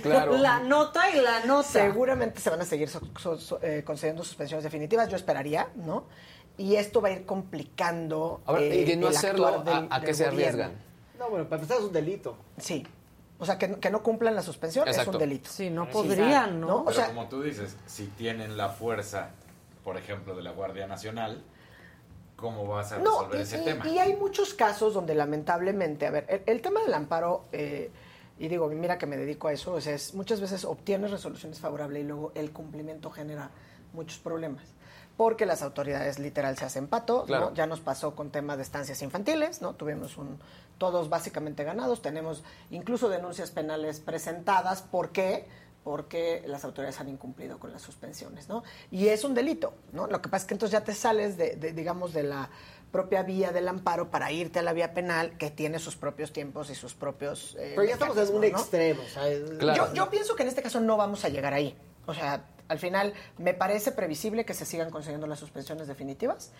Eh, que lo que hagan las autoridades sea sí apresurar, digamos, a Semarnat para que autorice la manifestación de impacto ambiental y que esta manifestación se presente por parte de Fonatur a los juicios. ¿no? Entonces, digamos, en este juicio que ya sabemos que hay una suspensión definitiva, eh, va a llegar Semarnat, suponiendo que autorice la famosa mía, ¿no? Manifestación de impacto ambiental, la va a presentar y va a decir que es una prueba superveniente, ¿no?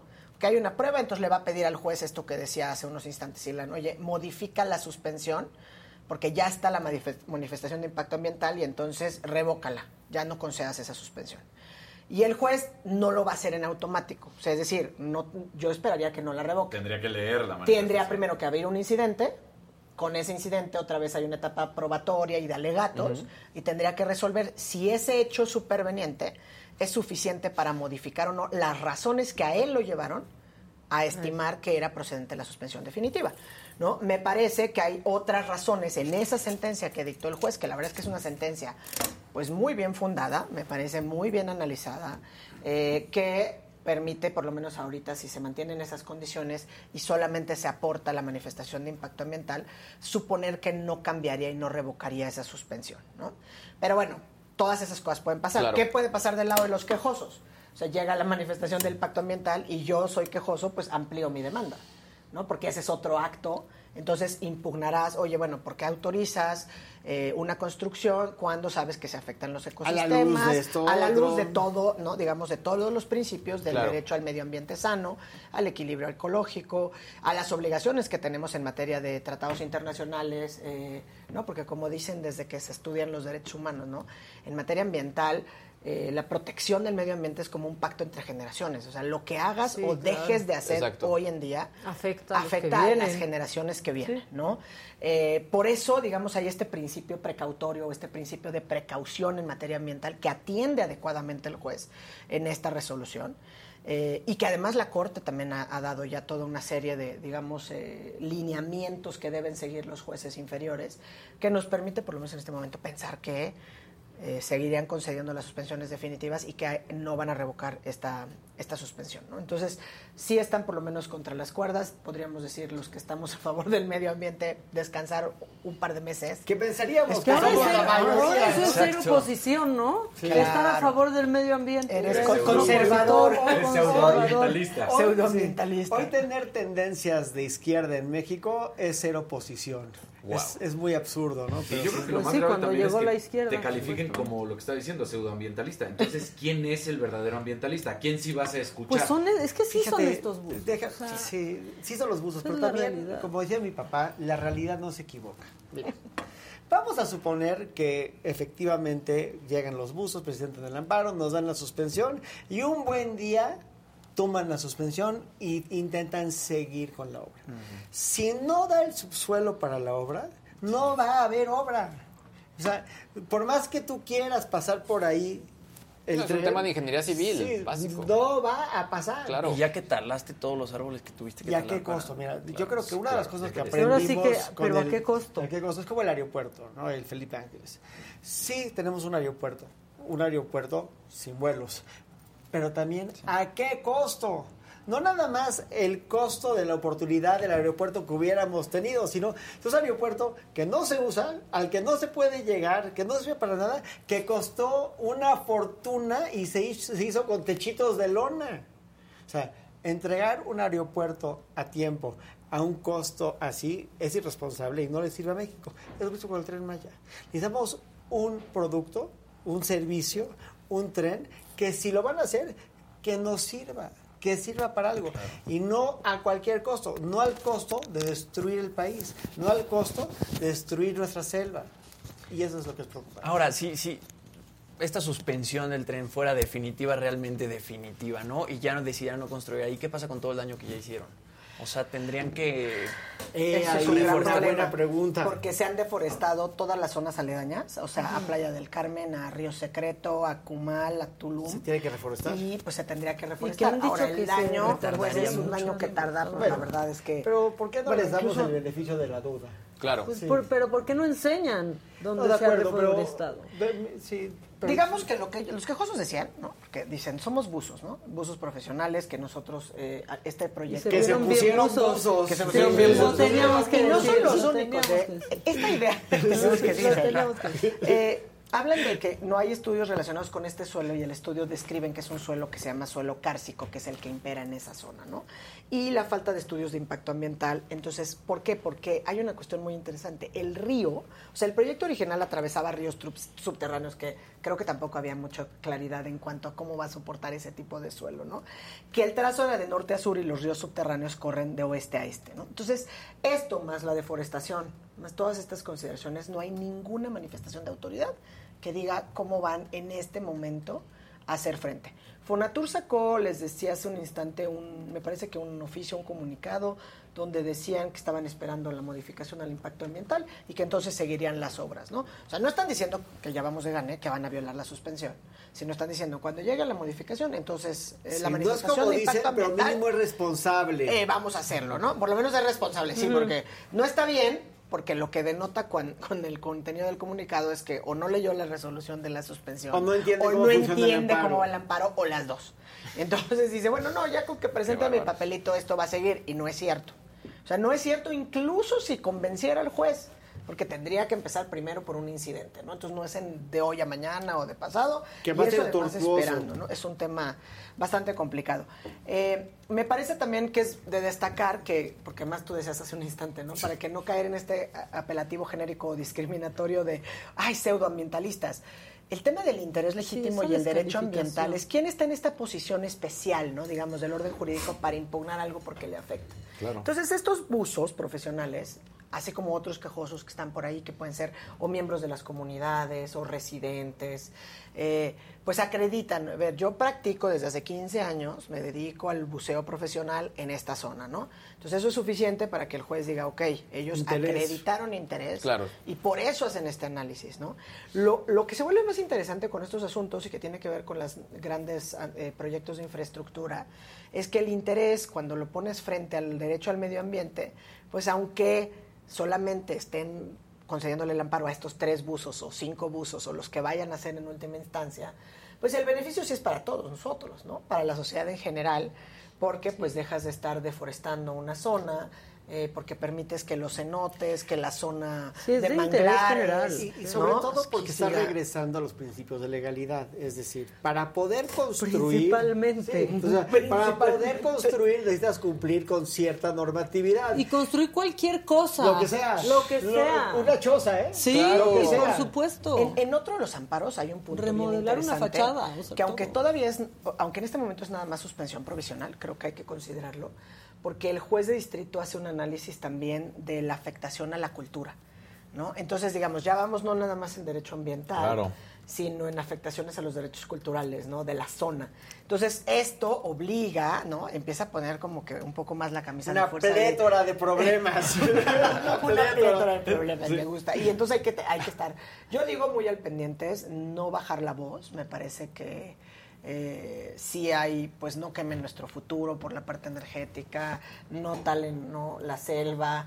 Eh, es el momento de alzar la voz todos y todas, seamos o no ambientalistas, digamos. Pero nos eh, andan presumiendo refinerías. O lo que sea. Es lo que estaba pensando. O sea, nos andan presumiendo refinerías. es una pena. Que tampoco ha podido acabar. Que tampoco. Y que decían, bueno, a ver, sí, una cosa es cuando están el, ejército está a cargo de las obras, si algo sabe hacer el ejército, es entregar las cosas cuando dice que las va a entregar. Eso sin duda. ¿No? Ahora, ¿qué significa entregar? ¿no? Porque hiciste el mejor ejemplo, el del aeropuerto está, lo entregaron. Sí. Ahora, como el ejército no estaba a cargo de las obras para llegar al aeropuerto, pero, no estaba a cargo de una serie de cosas. Pero a ver, ponle papel de baño a los baños. no, no había ni eso. Y ahora, lo cierto es que está colapsado también nuestro aeropuerto internacional de la Ciudad de México. Ah, claro. ¿Tú crees? ¿Saben qué? Es que es algo muy difícil. O sea, Cultura mexicana es quejarse del AIFA y del Aeropuerto Internacional de la Ciudad de México, eso ya quedó claro. Pero todo es tan difícil. El, el, el jueves fui a Tijuana, ¿no? El vuelo salía a nueve y cuarto para llegar a las nueve y cuarto al aeropuerto, pues hay que salir más o menos 6 de la mañana. Claro. Ya que estás ahí, te anuncian que el vuelo sale a las 11.30 porque oh, no llegó el primer no hay un solo vuelo que no enfermo, ¿no? Retrasado. Para cuando llegue el primer oficial, te suben al avión y el avión despega. De que te suben a que llegas a tomar tu turno en la pista, pasa una hora más. Sí, claro. porque hay cola. Porque hay cola. La, te mandan a la cola. Y claro, la alternativa de, diría uno, bueno, manden vuelos a la IFA. Sí, pero ¿cómo llegas a la IFA? Claro. En lugar de salir a las 6 para un vuelo a las 9, pues sale a las 3 de la mañana. No, y a claro. Tijuana no sé si puedas volar de la IFA. Sí. Ah, por Viva Aerobús. Lourdes ¿no? Mendoza, de hecho, ayer hacía un, su columna y te hablaba de todo lo que está sucediendo justamente en, en el aeropuerto de la Ciudad de México, como desde que los vuelos que tenemos para cierta capacidad hoy está siendo menos, que se habla también del decreto para todo lo que está sucediendo en cuanto bajenle a la cantidad de vuelos que se pueden utilizar y no se pueden utilizar. Entonces, sí. pues es que aquí hay un interés brutal por habilitar que sí o sí. El live. Pero o sea, saben que, que, también lo dejan como una queja desde el privilegio de, ay, sí, sí se quejan porque no salen a tiempo. Pues no, sí. Bueno, o sea, ¿qué que sí? Normal, güey. O sea, sí, tienes un plan. Hoy le miento la madre al aeropuerto. Al aeropuerto. Claro. Es que es terrible. Y lo que dices es todo el decreto. El otro plan es, y antes no nos ha tocado, y toco madera, sí. que estén, que vengas en un vuelo de regreso y te lo desvíen porque está el decreto este de que, o que se la aborte el posibilidad que lo manden a la, a la claro, O sea, yo me muero. Entonces, me imagínate, llegas, dejas tu coche en la terminal 2 o la terminal 1 y de regreso te dejan en el aire. Pero en un país civilizado... Y si pagas más caro el estacionamiento que el boleto. No, en un país civilizado se hace política para realizar obras. En México se realizan obras para hacer política. Y ese es el problema. Exacto. Claro. Esa es la politiquería. Sí, entonces, pues en este martes de mentadas, como dice Maca, pues sí, a la IFA, a la ISM, etcétera, etcétera. No, y el tren Maya al contrario, pues qué bueno, porque ojalá podamos decir que así se va a quedar. Y digo, lo que ya pasó, que tu pregunta es sin duda desoladora, porque esas imágenes de ver el agujero, ¿no? el, el, agujero, o sea, sí, sí te lastiman, ¿no? pero bueno, por lo menos decir hasta ahí quedó y va, cómo nos ponemos todos a, a, tratar de pues, reforestar si es que se puede, porque no todo se puede, ¿no? Sí, ¿no? Y que esto pues no sea algo permanente y definitivo. Porque ¿no? yo no sé a quién se le puede ocurrir decir que ese canal, ese agujero que se hace en el bosque, que se ve terrible, no ha tenido ya un impacto claro. en este momento y en ese momento que estaban talando a todos los animales, empezando fauna, por ahí. Exacto. Pero se nos olvida fauna. que todos somos mexicanos, que todos estamos invertidos en nuestro México. Es como el tema de Checo Pérez. Se avienta al agua con Ah, Felipe Calderón y sale a Gabriela Guevara y dice... No, era fake, era fake, era, ah, era fake. fake. Bueno, pero... En fin, era fake. es creíble, es creíble. Pero es, que, pero es que sí, ella se ha encargado de... Pero, pero conociéndola seguro lo sí, piensa. Sí, pero hubo mucha crítica, ¿no? Como si bueno, fueran sí. los, o sea, un no, México politizan contra hasta claro. un triunfo, o sea, ya no puedes estar feliz porque gana, Gana Checo, Checo Pérez, o porque gana la selección, porque todo lo llevan Sí. para allá. Genaro Villamil poniendo sin palabras y el video donde está Calderón con Checo Pérez tirándose al agua. No, Genaro, sin palabras otras cosas, sin palabras Claro. que no haya medicamento, Sí, sí. sin palabras que no quieran Sin respetar palabras la que ley. las subvenciones para vacunar Claro. menores La de 5 a 12 inseguridad, años la que hablamos la semana concedidas pasada. por los jueces de distrito y que las autoridades lisa y llanamente flagrantemente no Que cumplen. tu doctor encargado de la salud del país te diga, es que el cubrebocas sirve para lo que sirve y no sirve para lo que no sirve, que además salga el eh, hombre estudioso de la medicina y que no sepa que los niños Otra tienen que estar vacunados. Échate claro que es una mentada. porque eh, o sea, yo no sé, digo, en, en la licenciatura de, de abogados les quitan la licencia, ¿no? Si hacen una mala gestión. Si hay mal un praxis, este, sí. Deberían de quitarle la licencia de doctor. No, no, no, o sea, no, no puede ser que este sea un doctor que represente a nuestro país. Y que además Eso, vayan y luego te digan, nos lo van a quitar, enójate". nos lo van a quitar allá en Dinamarca o en Europa, donde quieran, que digo, o sea, Se los regalamos, ¿no? claro, Sí, que vengan o sea, quédenselo. Casarín, hay que hacerle caso al secretario de salud No puede ser. de Dinamarca. Es Por favor. No, no es posible que Oye, te lo, peor del caso es que no te oí a alguien decir, bueno, y ahora que en todos los países, claro, que se les olvida el dato de que ya está vacunada la población, Claro. que no sé qué, que ya están quitando estas medidas del uso de cubrebocas, del QR para entrar a, a lugares, le están dando la razón a Hugo López Él dije, no, solo falta No, que le den la ay, Y razón. no, además no, te no, burlas no. porque ahí en la foto sale ya con cubrebocas. Cuando no quiso salir nunca con cubrebocas Sí, y ahora que ya bajaron, ajá, sale Sí. con cubrebocas y los Sí, demás no. sí, Dices, mal. a ver, güey, o sea, Todo ¿de qué me Oigan, hablas? a ver, y el decretazo de hoy. Vapeadores. Vapeadores. ¿Qué opinan? Pues, a ver, No sé. O sea, no que opinan de los vapeadores, pero que nos lo pongan así. es para el tema de estadios y de mm, parques, ¿no? Pues en general, o sea, se prohíbe la venta. Sí. Seguramente habrá quien lo impugne. A ver, esto acuérdate que ya nos pasó. Nos pasó cuando empezó la ley para no fumadores y se impugnó. Y la verdad es que ahí sí se perdió todo en el Poder Judicial Federal cuando empezaron, o sea, yo creo que en aras de la protección a la salud eh, y todas estas cosas, es muy difícil que en lugares sobre todo donde coexisten o conviven, para decirlo, menores, ¿no? Infancias. Pues no nada más, mira, no resista este test, digamos, de que el tema de la salud debe estar por encima. Claro, hay que analizarlo y seguramente lo van a impugnar por los antecedentes que tenemos en el país, que es básicamente la ley para los no fumadores, que es que pues hace como dos sexenios, en no más, cuando empezaron primero las áreas exclusivas de, fumadores. Pero pues acuérdate, dejamos de fumar en y que ya en terrazas, dejamos de fumar en los antros. Claro. Los restaurantes pues sí hay áreas específicas, ¿no? Que es correcto, que, está bien. A mí me parece. Y que el fin de semana las terrazas son Empecé con la respuesta jurídica que nos van a dar razón. Yo soy muy feliz personalmente desde que eso pasa. Pero los este, precedentes internacionales. Pero los precedentes, todo te, indica que así es. ¿eh? Creo que donde son más rejegos, a dejar que es paradójico, es en Europa. O sea, Francia, Italia ah, son eh, sociedades muy fumadoras, creo que España, pero también tienen áreas específicas. Tienen las cajas en los aeropuertos. los bares, bueno, pues si entras al bar con tu criatura, pues sabes que ahí están los fumadores. Eh, se salen a la calle, ¿no? Todavía pueden fumar en las banquetas, pero no en los parques, por ejemplo, si hay áreas infantiles. Entonces, a mí me parece que para protección a la salud yo no criticaría eso. Seguramente es previsible que se impugne, con los precedentes que hay, por lo menos los que conozco. Eh, salvo que haya otras razones, pues podrían no pero resistir. de eso a prohibir la venta. Claro, lo que pasa es que son estados paternalistas, o sea, deberíamos de alejarnos de esas medidas, ¿no? Eh, eso te va a libertad Exacto, son temas de libertad. Pero con esta discusión de libertad te puedes ir hasta cualquier sustancia, ¿no? O sea, y donde fijamos la línea es muy subjetivo, yo creo que de país a país. Yo creo que el mejor ejemplo son las demandas en contra de las empresas de tabaco en Estados Unidos.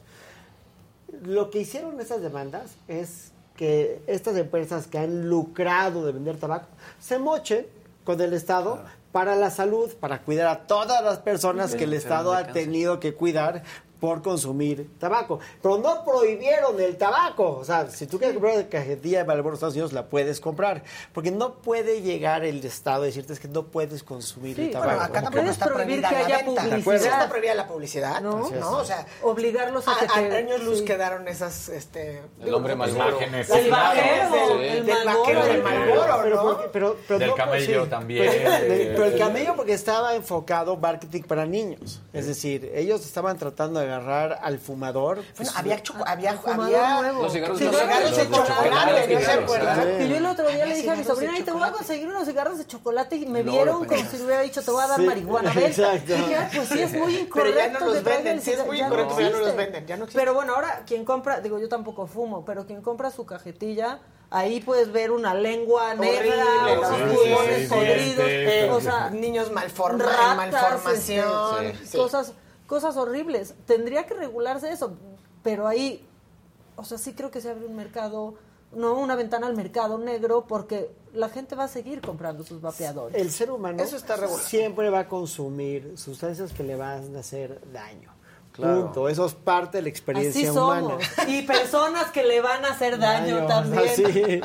Y relaciones tóxicas. Y relaciones tóxicas. Eh, ¿Cómo? Sí, exacto. La de Amber. ya vamos a acabar, pero ¿qué creen que va a pasar? Estamos ya. Va a ganar Johnny. No tengo la menor duda. Team Johnny. Claudia, ¿tienes el corazón dividido? no, ¿Estás contrariada con estoy esto? Estoy muy contrariada con las relaciones tóxicas y emocionales. ¿eh? Y la salud emocional de las personas. Sí, estoy muy contrariada. Y entonces me contraría mucho más que todos estemos así al pendiente de lo que está pasando. Y juzgando todo. Cuando hay muchos temas que nos deberían de estar quitando mucho más el Pero ese, es mi, ese es mi corazón de madre, ¿eh? que está afectado por eso. Pero si empezáramos todos por nuestras casas. Por eso, salud, por emocional, que no fomentara relaciones tóxicas, ¿no? Ahora, Ilan, yo estuve leyendo que de demostrar que Amber Heard presentó pruebas falsas, ella se podría meter en otra bronca completamente diferente. Pero para ¿Ya hicieron la fiscalía o, cómo, en qué consiste eso? No, pues seguramente le van a dar vista al fiscal y el fiscal va a tener que tomar decisión. Si procede o no. De proceder o no proceder. Procede o no penalmente. Yo lo que sí creo es que el perjurio en los Estados Unidos es, grave es así, es la de veras. Entonces, eh, no, es usual que la gente diga mentiras. La gente juega por las reglas porque saben que te van a pillar. Entonces yo sí creo que si se comprueba que dijo mentiras va a tener un gran problema. Y más en un juicio tan grande, ¿no? Y tan descaradamente mintiendo que ella, que ella trata de, menospreciar el, testimonio de, de la exnovia de, de, Kate, Moss, cuando dice es que gente mentirá por él y que le dice justamente a Camilo Vázquez. Aquí, en la corte, perjury, o sea, eso es un delito federal. y que ella dice, ¿qué? ¿De qué, qué, perdón? Sí. Pues, ¿cómo que qué? Acabas de decir que... Kate Moss, fenomenal. Sí, fenomenal. Sí, ella muy bien. Sí, sí. y gran estrategia que a Johnny lo defienda uno. Y qué mal el, equipo legal de Amber Heard. Todo. El equipo legal de ella pésimo, el equipo de él impecable, la estrategia sin duda, que te defienda una mujer, que además lo ha hecho, bueno, qué bárbaro, de manera impecable, ¿no? Ahora están este, deliberando desde el viernes, Y se pasó para hoy. Se parece, era para el miércoles, ¿no? Previsible el, fallo. o sea, mañana. Ajá. Pues Yo leí veredicto final, podría ser hoy o hasta el primero de junio. Sí, pues ya mañana. Tendrían que darlo forzosamente mañana o se podría aplazar.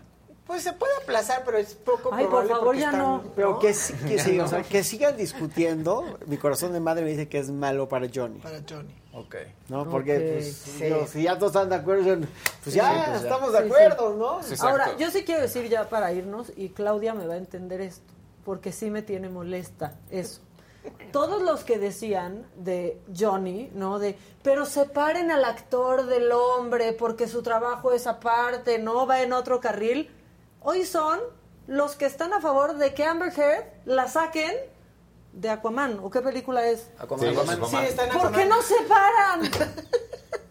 Bueno, ¿verdad? con la misma. La, verdad, o sea, y es lo que ha pasado en los grandes casos así. De pero no, es, que este juicio social, el juicio de las redes también es horrible, ¿no? Es que eso es lo que es horrible y por eso cuando le digo Ilan, o sea, aparte de que de fondo hay, hay, una premisa en la que no estamos de acuerdo y no nos daría la vida, podemos ir a un café. y no queremos que, no queremos que eso suceda ahorita. La verdad es que a mí lo que me, o sea, me conflictó de repente voltear y oír niñitas de 10 años en el drama, siguiendo el drama, porque digo, por su Johnny. De verdad, por estar siguiendo que si Amber mintió, que si Johnny no sé qué en una relación horrible. Hablando de relaciones horribles, donde hay gritos, golpes, pero, pero había unos números, Luis, que decían el, el, Free for Johnny y todo esto ha llegado a 15 billones. y el de Amber Heard ha llegado a 8 millones. Pero yo creo que no se trata de eso. Yo creo que de lo que se trata es que todo mundo puede sentir la indignación de una acusación falsa. Totalmente. Y creo que de eso se trata. Creo que todos estamos clavados, no nada más porque es Johnny, no nada más porque sea mujer, sino porque eso se trata del valor de una mentira. Exactamente. Y, eso a todos nos pega. está muy bien. Sí. Ahí, ahí córtale la. Con esa nos quedamos. Con esa nos quedamos. Oigan, compañeros, qué padre que vinieron. Qué padre que platicamos tantos temas. Sí, ¿verdad? Sí. Nos dio, sí. nos dio. Mil campanas sonaron en mi corazón. En el mío como dos mil. Nuestro chiste fue maravilloso. Los buzos. Sí, se pusieron, buzos. ¿Qué hay en el entusiasta esta semana? Este, Maguad, Jill McGill y Tatiana Bilbao los grabo esta semana. Busquen entusiasta en Spotify. muchas gracias por mi plug. A entusiasta de Ilan Katz Mayo, Spotify y este iTunes. Pues ahí está. Gracias, Clau. Muchas gracias a ustedes. Gracias. Ay, que estuvo muy bonito. Sí, buen cierre. Chisme legal. bien el cierre. Este, nosotros aquí estamos mañana a las 9 de la mañana en puntito. Este, ya viene la señora a la casa, tengan paciencia. Y mañana aquí los esperamos con sus likes. Pero lo hacen muy y bien. con su hate. Hombre, gracias. Gracias, diles, gracias. diles. Lo hacen muy bien. Hasta mañana. muy. Vayan, Ay, sí, sean sí, felices. hate, ¿eh? Este programa ha terminado. Ya mentamos madres. Ya, por favor, El programa ha terminado. Sí, pueden ir. Pueden ir.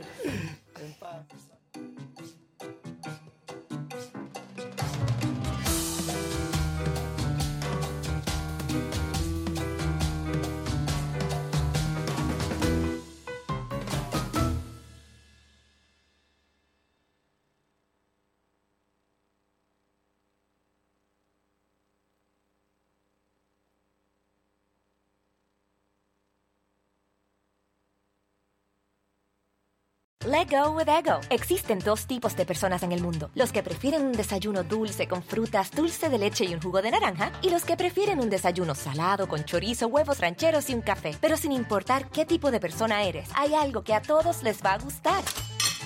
Los crujientes y esponjosos Ego Waffles. Ya sea que te guste un desayuno salado, con huevos o salsa picante encima de tus waffles, o seas más dulcero y los prefieras con mantequilla y miel. Encuéntranos en el pasillo de desayunos congelados. Lego with Ego.